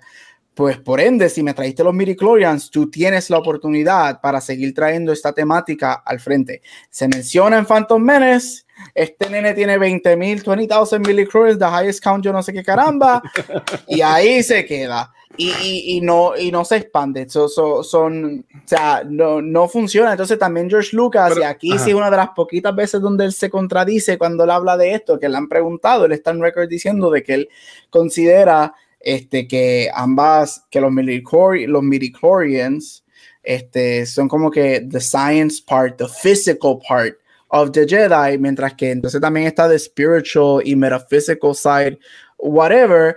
Pero, amén, gloria al Señor.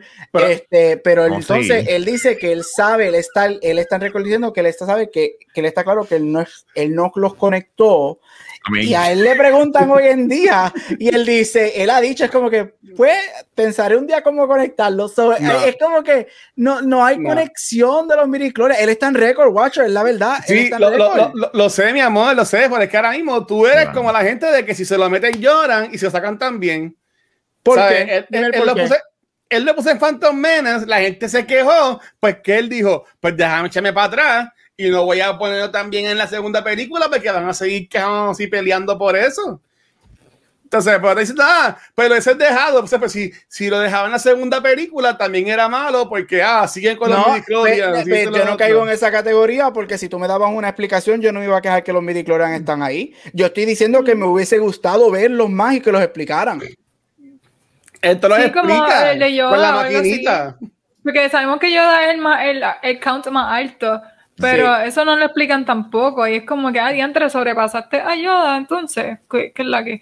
Pero eh, a mí me gusta que expliquen los a mí me gusta lo de los midichlorians, porque aunque esa escena se escucha un montón como el key, cuando están hablando del key de It's Over 9000.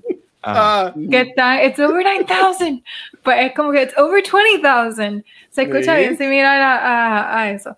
Pero me gusta porque entonces sabemos que él es fuerte. No sabemos qué es, pero es como que, ah, diantre, pues es un montón. Vamos a asumir que es mucho y que. Podía es que no, hacía, no sabía, no te, es que no hace falta. Nosotros sabemos ya de por sí que él es Darth Vader. No hace falta que, que me lo explique. Por lo menos yo pienso así. Que me expliques que él tiene un M-count grande. Para, Por eso es que yo entiendo que no hace falta. Tú quitas eso y las, las secuelas, como bien dice Gap, brega, las demás, Attack of the Clones y la otra, este, Revenge of the Sith, no menciona nada. O sea, que este es algo que lo tiraron ahí y. Vamos, quítalo. A mí... Pero eso mismo tuviste de Jar Jar Binks y Jar Jar Binks cambió, le dio meaning a esta película. Yo espero que hablemos de él. Ya vamos para dos horas, vamos para dos horas y no hemos hablado de, Ay, Vilen. Lo mejor para lo último, lo mejor para lo último, ¿no? No, pues al revés, lo peor para lo último. Ay, Dios no, mío. mira terminando con, ¿verdad? Estamos llegando al final, hablando de los midichlorians. ¿Alguien más va a decir algo de los midichlorians? No. Yo, yo quiero saber cuántos midichlorians tiene Jar Jar. 80 mil. ese canon está en uno de los libros. Les digo ¿Es verdad? No, Luis, no, no la. claro que créeme, créeme que si eso fuera verdad, yo no estuviera haciendo este podcast. Hay posibilidades, no, miren, pero ok, vamos a empezar con que no le digan el pescado ese porque es anfibio. Así que vamos, Jar Jar Binks es un anfibio. Eh, este personaje lo odian tanto. Yo eh, encuentro, eh, este es el papichulo mío de esta película. A mí me encanta Jar Jar Binks, yo lo amo y yo quiero entender por qué ustedes lo odian tanto. Eh, porque he's funny as hell. Alguien. Este. Quien sea. callados los tres. Mira, este. el, te voy a dar, te, voy a dar algo, o sea, y lo puedo probar con mi hijo. Este, mi hijo ve a, a, Binks y pues, se ríe, y, pero no es como que ya Binks, es como que ah, eh, eh, los otros días estaba y se, como que se he smirks, es como que y dije, ¿te, ¿te, gustó? No, no, no, porque no quería ver la película, quería ver otra cosa.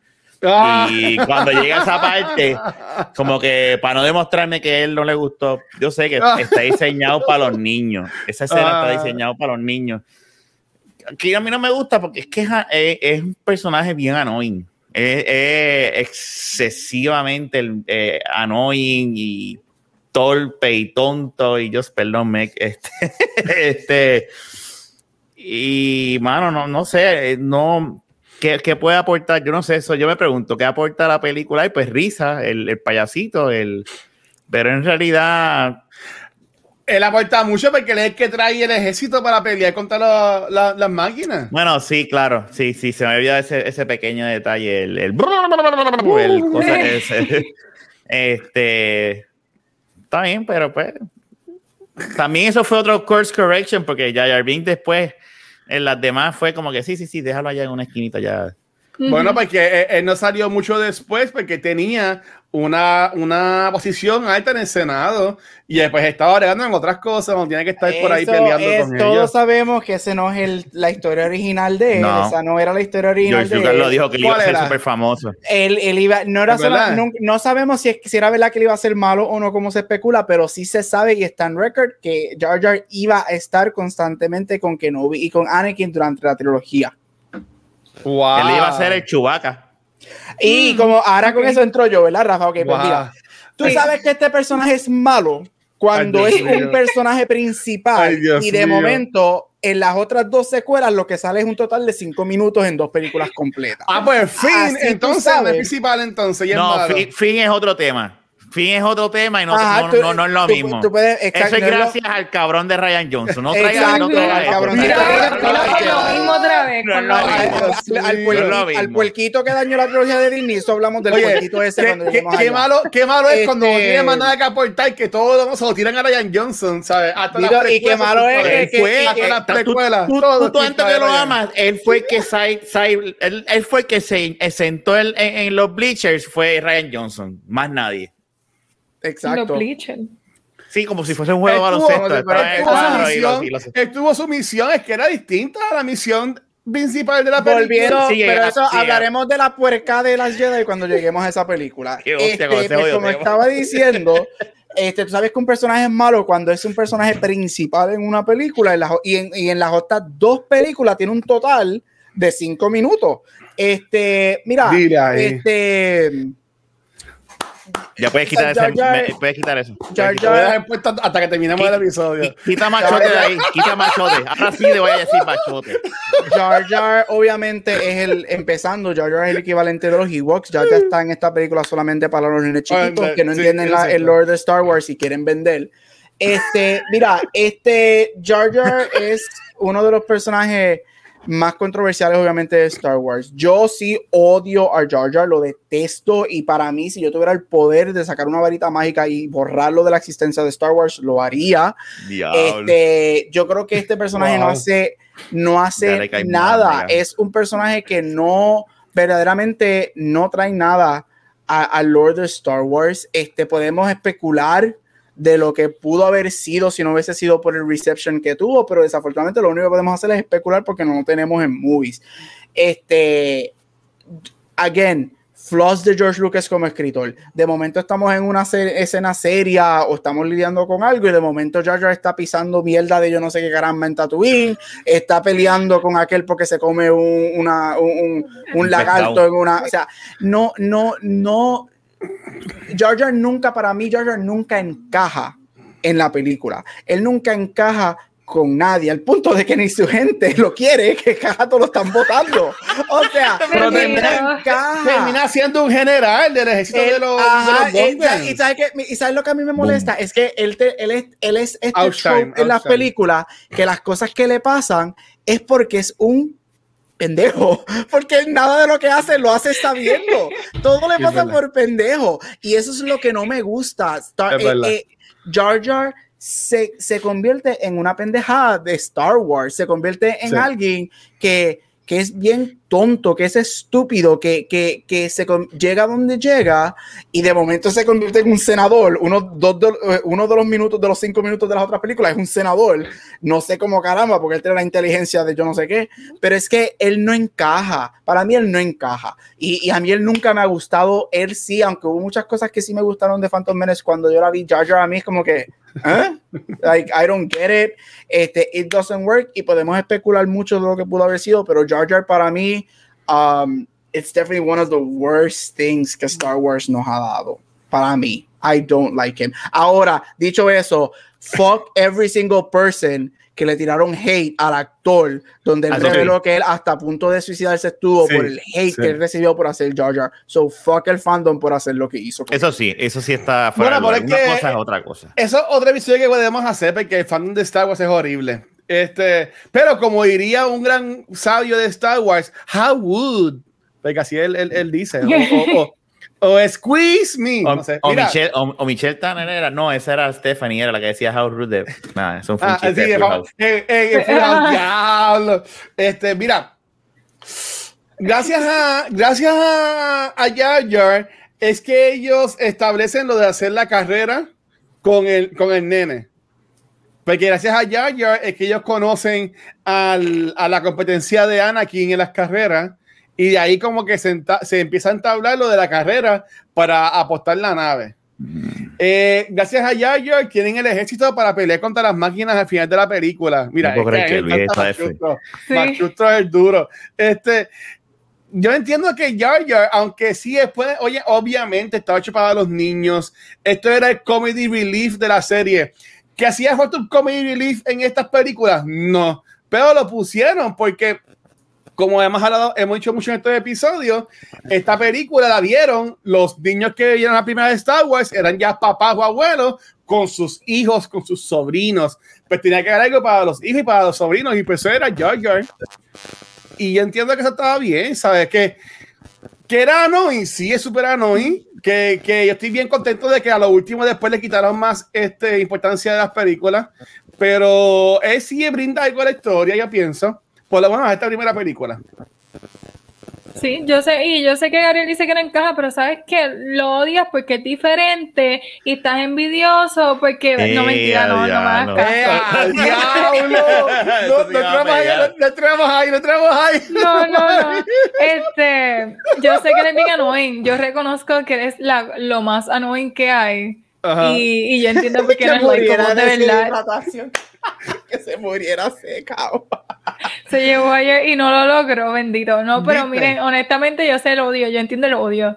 Ah, aquí yo bromeo con que no, pero yo entiendo el odio a Jar. Como quiera me gusta mucho, pero entiendo por qué entonces de momento ver esto, comparándolo con las películas anteriores, no les va a gustar porque es como que de dónde diablos salió este personaje, porque está haciendo tanta estupidez, pero a mí me gusta.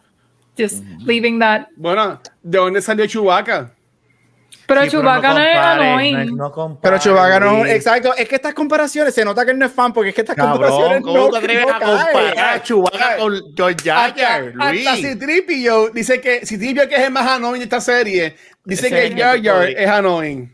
Tú, es más annoying que Citripio. Sí. Claro que es más annoying que Citripio. Mira, y, y, lo digo, este, en la, en la famosa, en la famosa, so, si no saben, Ahmed Best, que es el quien hizo de Jar Jar, este, ah. él en un tweet y después en una conversa, en una entrevista que le hicieron, él de estas teorías, siempre ha habido esta teoría de que si Jar Jar iba a ser más grande en el universo, que si Jar Jar iba a ser un Sith Lord, que si Jar Jar iba a terminar malo, que si Jar Jar estaba tanto de lo que pasaba con Palpatine. Este, en la entrevista de, de, que le hicieron a él, él dijo que muchas de esas teorías son ciertas y muchas de esas teorías son falsas. Ah, este, Y él también dijo que Este, y esta escena todo el mundo la está buscando y los rumores son que George Lucas mandó a destruir esta escena. Supuestamente en Attack of the Clones hay una escena que se grabó y no se consigue en ningún lado. Este, y eso está confirmado por mucha gente en la producción y por Ahmed, que se hizo esta escena en donde él y Palpatine están hablando y Palpatine le confiesa sus planes a Jar Jar en Attack of the Clones. Y mm. supuestamente esa escena es antes que Jar Jar vota para que Palpatine se mm. convierte en los emergency powers del Senado. So yo sí creo, yo sí creo que Jar Jar, si hubiese sido si Jar Jar hubiese sido algo así desde el principio y hubiesen encontrado un mejor balance entre full on stupidity, que es lo que es para mí Jar Jar, este, con lo que eso que supuestamente quieren hacer, yo creo que Jar Jar hubiese funcionado. Porque yo sí digo, porque una de mis preguntas, y hablaremos de esto de aquí dos semanas cuando hablemos del desastre que es Attack of the Clones, es que yo nunca he entendido por qué él vota para que Palpatine, y, y, yo me quedo como que wow, y yo creo que escenas como esa famosa escena porque que lo conoce. Ajá, pero yo pero es que no hace sentido en la película. No, cuando, en la película cuando, sí, cuando tú, cuando tú eliminas, cuando él, cuando tú ves que él confirma que hay una escena en donde Palpatine lo está utilizando a él y él le confiesa sus planes y le dice que es un Sith Lord a Jar Jar y Jar Jar lo pone en poder, eso hubiese estado cabrón. Eso hubiese hecho Attack of the Close buenísimo. Y eso hubiese hecho Jar Jar interesante. Mm. Pero ¿qué pasó? Por la manera que fue recibido en Phantom Menace, y la manera que nos los presentaron de esta... Y aquí es donde el problema de George Lucas. Para mí, qué bueno que lo eliminaron, porque para mí tú no puedes ir de alguien tan estúpido a ser el right hand man de Palpatine en una película. That doesn't make sense. Y por eso digo que si hubiesen escrito a Jar Jar, no, porque es que de la manera que supuestamente Ahmed Best dice, es que él siempre estaba al tanto y él era inteligente y él sabía lo que iba a pasar no fue nada de bullying ni lo cogiendo de pendejo. Jar Jar supuestamente estaba escrito para de momento en Attack of the Clones y Revenge of the Sith iba a ser la gran ópera, por no decir otra palabra en Domingo Santo. Pero pues desafortunadamente George Lucas para mí no supo escribir el papel de Jar Jar en, en Phantom Menace. Gabriel, es que él es un agent of chaos como Joker. Por eso es que Entonces, siempre le gustaba oh, hacer las cosas. Es que él es un agent of chaos y eso es lo que lo lleva a la dark side. Ahí está es que no iba, sabes que, que no iba, no iba a hacer sentido de la manera en que qui se encuentra con él y, y, y, Jar Jar entra a la ecuación de toda esta, no hace sentido esa escena de ellos grabando y hablando, bueno, de que él sabía todo en esta película, eso um, no hace sentido. Sí, yo ese, ese, ese punto, yo, pero a mí sí me hubiese, y yo nunca, yo para mí él como Sith o, o no hubiese funcionado, pero yo sí pienso que él hubiese sido yo creo que a él lo que querían hacer era, ay Dios mío, como estos, estos Red Soldier, no, no Red Soldier, no un soldado, pero como que estos agents de, de Palpatine. ¿Sabes que en Palpatine, en esta trilogía, siempre tiene al, al cuernu detrás y whatever, que siempre están con él en sus oficinas? Yo creo que eso era lo que querían hacer con Jar Jar, convertirlo en un double agent. En un, double agent. No tanto double agent, porque yo, pues, pero sí como un right hand man de Palpatine, sin ser un Sith sin ser, o sea, el, el, el, para mí que Jar Jar iba a ser como que un Anakin y Jar Jar. Este es el Sith, este es el Jedi, este es el que tiene los poderes y este es el que yo utilizo para el poder dentro de la política. Y yo mm. creo que eso es lo creo y nunca sabremos, porque George Lucas le mm. preguntan y él nunca contesta, pero eso es lo que yo creo que él quizás tenía intended con Jar Jar.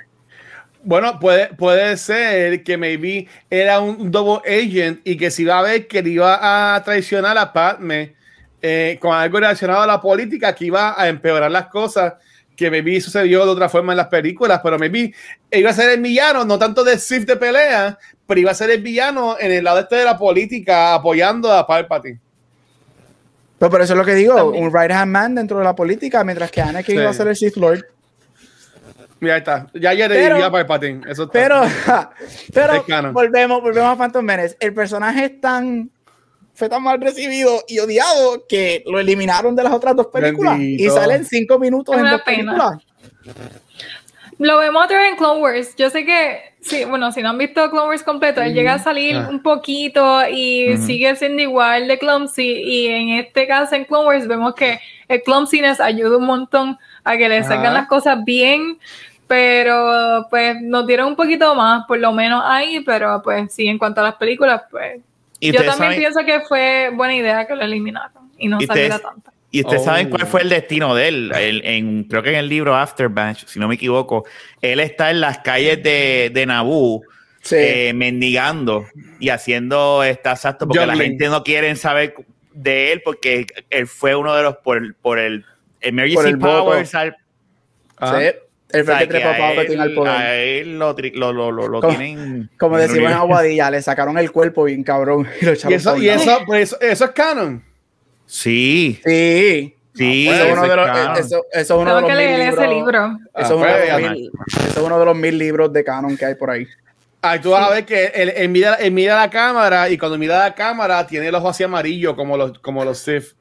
Y ahí se, y ahí se acaba la película. Eso sería perfecto. Sí. Sí. Bueno, lo tiene ya amarillo. ahí. Esa era otra cosa que también están diciendo que ah, tiene los ojos amarillos. Pichen, ya, ya, yo entiendo que cumplió su objetivo, que era eh, apoyar la historia y, y lo hizo, en mi opinión. ¿Qué es favorito? No, si que lo extrañé tampoco, las otras películas. So. Pues, time. We, we agree to disagree. No, no. we agree to disagree. Bye. No te vayas, no. Tengo que poner una foto ahí. Siempre se me olvida. Yo cada, yo cada vez que Megan me dice que le gusta Jar Jar. No. Bendito. Eso tampoco fue un éxito, ellos trataron, pero Ay, eso sí, fue eso como que we tried and we failed. ¿Qué más quieren? ¿En qué película salen los porks? Ya, no, no, ¿Qué te esperas? Más basura. Machustro, yo espero que tú estés ahí en el chat cuando grabemos ese episodio de, de Last Jedi, por favor. Yo que estoy coleccionando las películas en, en 4K, esa sí que me va a costar trabajo comprarlas. Mira, yo tengo, una yo tengo una preguntita rápido. Este, Algo que mucha gente critica de estas películas, incluyéndome a mí, es que aquí, yo creo que, este, obviamente aquí vemos mucho, mucho CGI este, en esta movie, en esta trilogía específicamente. Yo sí encuentro que hay CGI que funciona y también encuentro que hay CGI que no funciona muchísimo. Pero, este, nada, una de mis preguntas es que ustedes piensan de, de en general del uso del CGI aquí excesivo, que para mí es excesivo, comparado con más los lo practical visual effects de las originales, especialmente cuando tú piensas que, y, te, te, acuerdas que esta película es antes de la trilogía original, sin embargo, a ti tiene, aquí tienen tecnología más cabrona de lo que vemos en la trilogía original. Este, so, hay una como que una mini disyuntiva siempre en los fans de eso. Ya, ya yo, Sí. Ya que siguen ignorantes, déjame yo contestar la estupidez que voy a contestar para que ustedes que saben contesten. En mi opinión, hace sentido que tengan tecnología bonita y que todo se ve lindo ahora, porque ellos están en el, en el height de, de, de, de, su existencia. Eh, los Jedi son parte del gobierno, como lo quieran ver, tienen su council, tienen todo. O sea, está la tecnología en, en, en, el hype. Obviamente, cuando vemos la, las películas originales, episodio 4 al 6, estamos en el, Dark Times, por decirlo así. imperio. Pues obviamente pues, estamos en los Dark Times, pues no hay tecnología, todo está jodido, todo está chavado, todo está feo, todo está sucio. Yo entiendo que por ahí entonces lo puedo entender.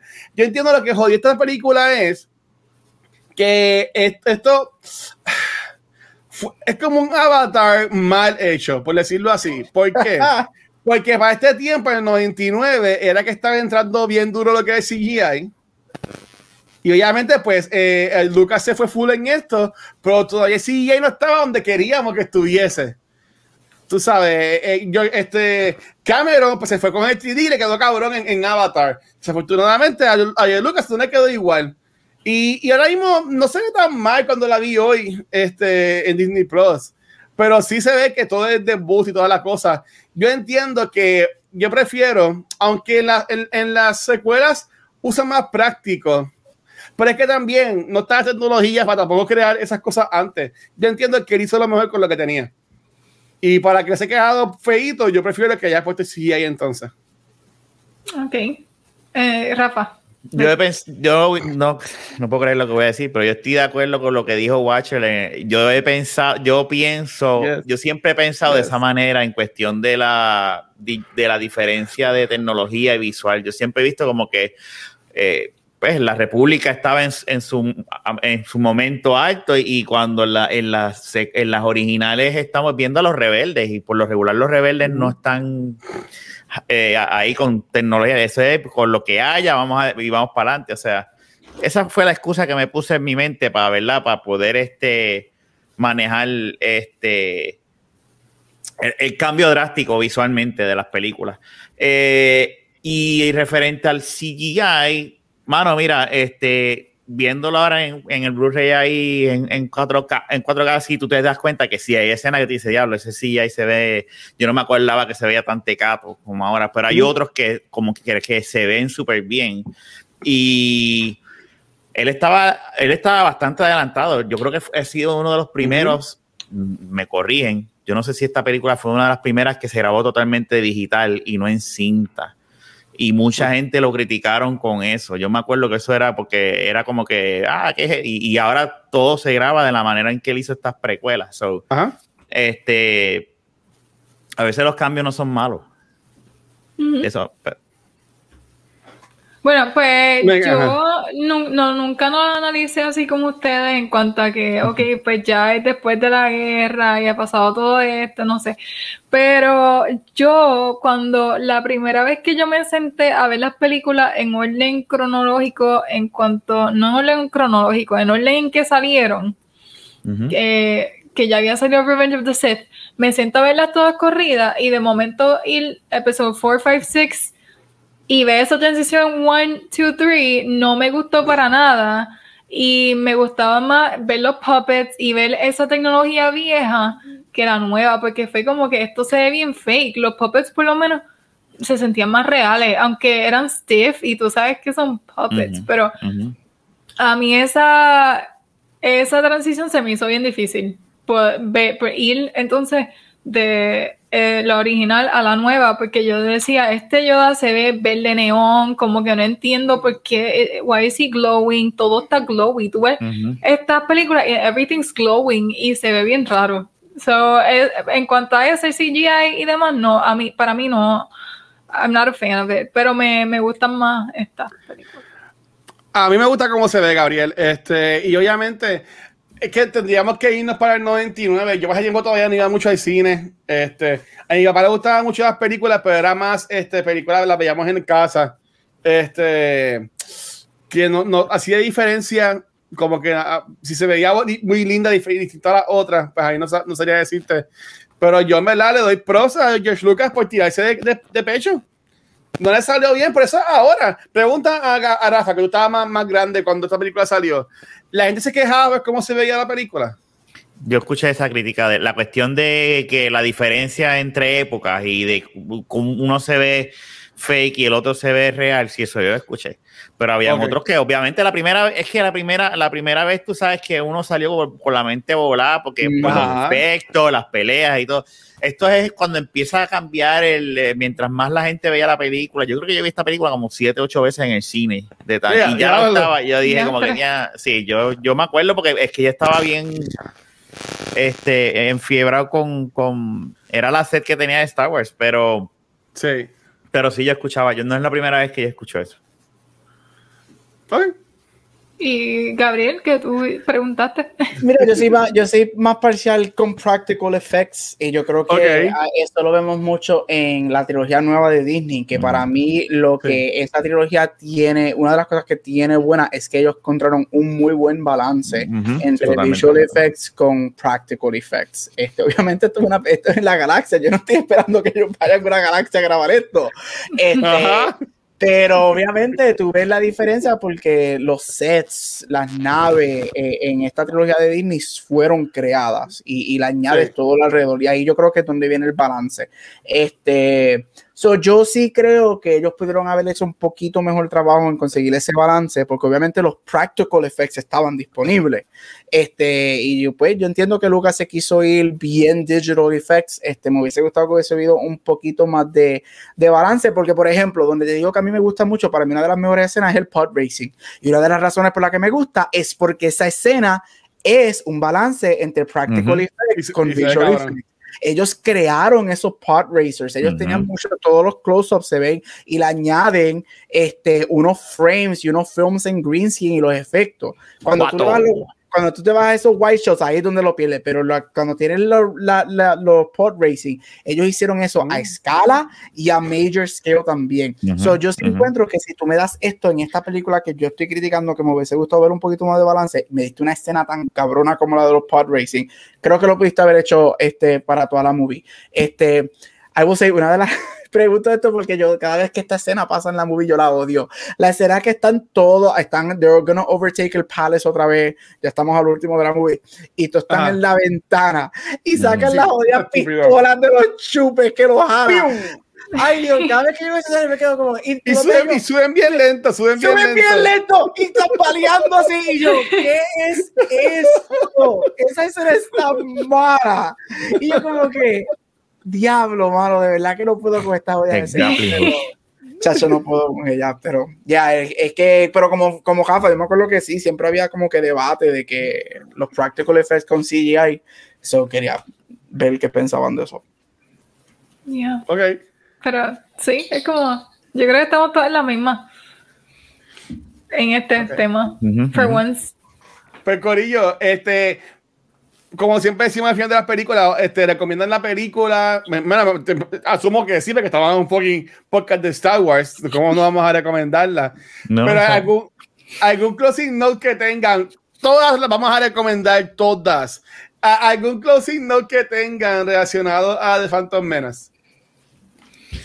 Ah, bueno, eh, a mí me encanta esta película. Me encanta el eh, pod racing. Me recuerda mucho a NASCAR no entiendo a los freaking commentators.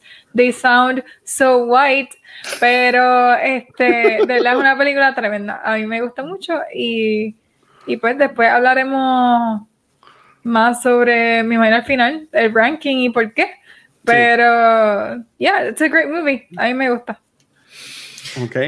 Rafa. Este, mira, eh, tienen que verla. Este, yo no estoy diciendo ¿verdad? que sea de las mejores de Star Wars, pero tiene muchas cosas que son, como dijo Gaby Mega al principio, muchas cosas que son especialmente lo, este, lo de Darth Maul y, y Qui-Gon y, y, Obi-Wan, este, más lo del Pod Racer, tiene cosas que son, que están bien cabronas y que todavía hoy en día se ven bien y no han envejecido porque por lo menos la, en la secuencia de la pelea entre Darth Maul y, los Jedi, eh, tú la ves y dices, eso salió ayer. O sea, está bien, bien hecha. Este, so, pichen, a, a, a, Yayar y, y vean Never. Se va a entretener, se va a entretener.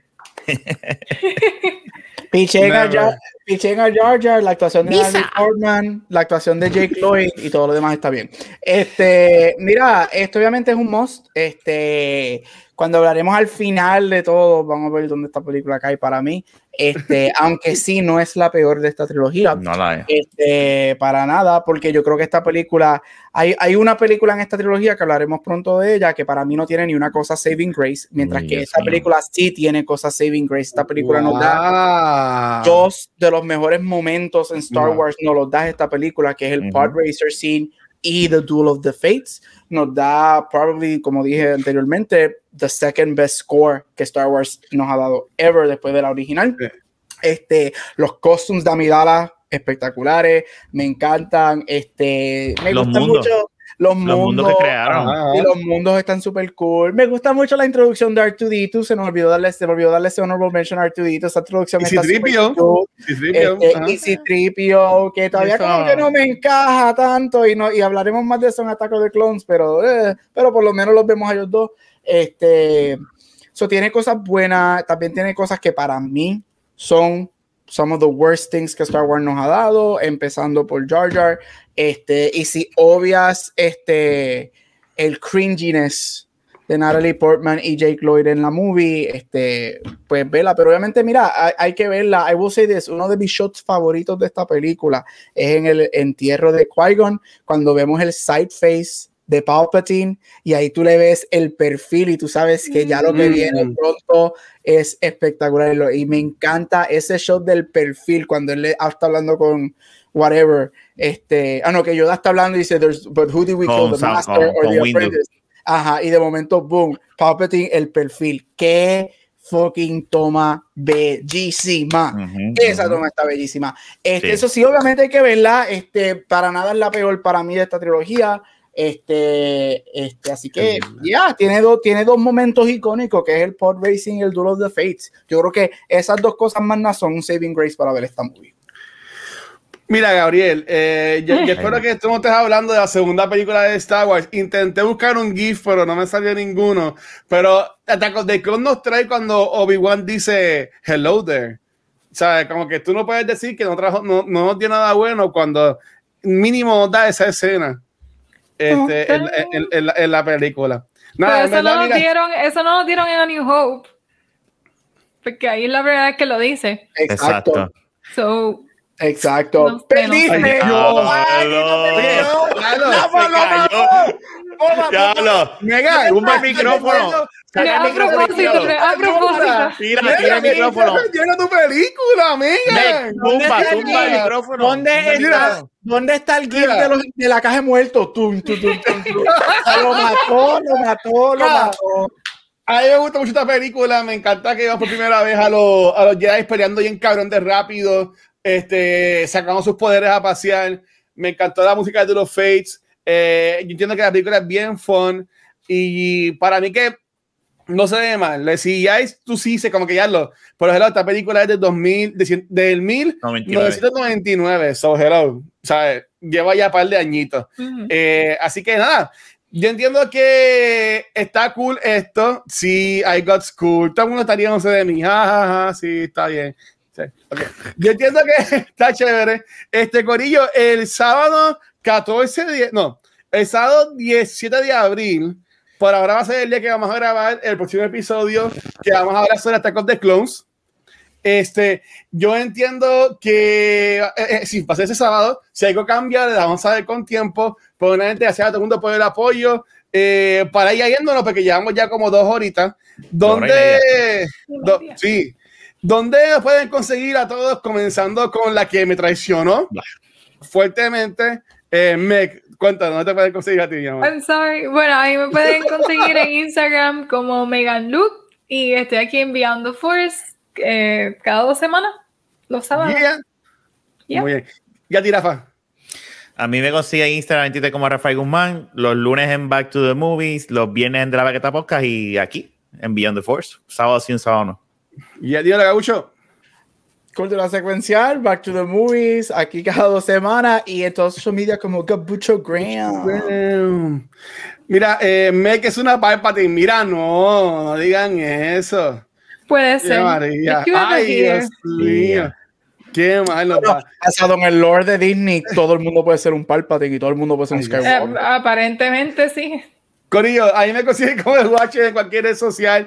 Y a Beyond the Force y a Cultura Secuencial los pueden conseguir cualquier programa de podcast, también nuestro canal de YouTube y nuestra página de Facebook, pero donde único nos pueden ver en vivo es acá en nuestro canal de Twitch, donde estamos todas las semanas sacando contenido para ustedes. Esta semana eh, volvemos mañana. Mañana vamos a ver eh, Gabriel, Rafa y yo hablando sobre The Last Starfighter. Todavía no la he visto, así que vamos a ver qué pasa ahí. Eh, el martes ya, y el jueves volvemos con eh, Cultura Secuencial. El viernes a estar grabando el episodio de 7 dados. Así que hay contenido de más esta semana para todos ustedes. Este, gracias también a los suscriptores de Twitch que están siempre apoyándonos, pero también gracias a los Patreons que semana a semana están dando mucho cariñito. Los queremos un montón. Gracias por todo el apoyo. Y nada, Megan, despídete esto para irnos ya, corazón. Este ha sido otro episodio de Beyond the Force. conéctense con nosotros el próximo, en dos sábados, para continuar esta conversación y discutir todo lo que tenga que ver con Star Wars. Gracias por escucharnos. Chequeado, mi gente. Gracias.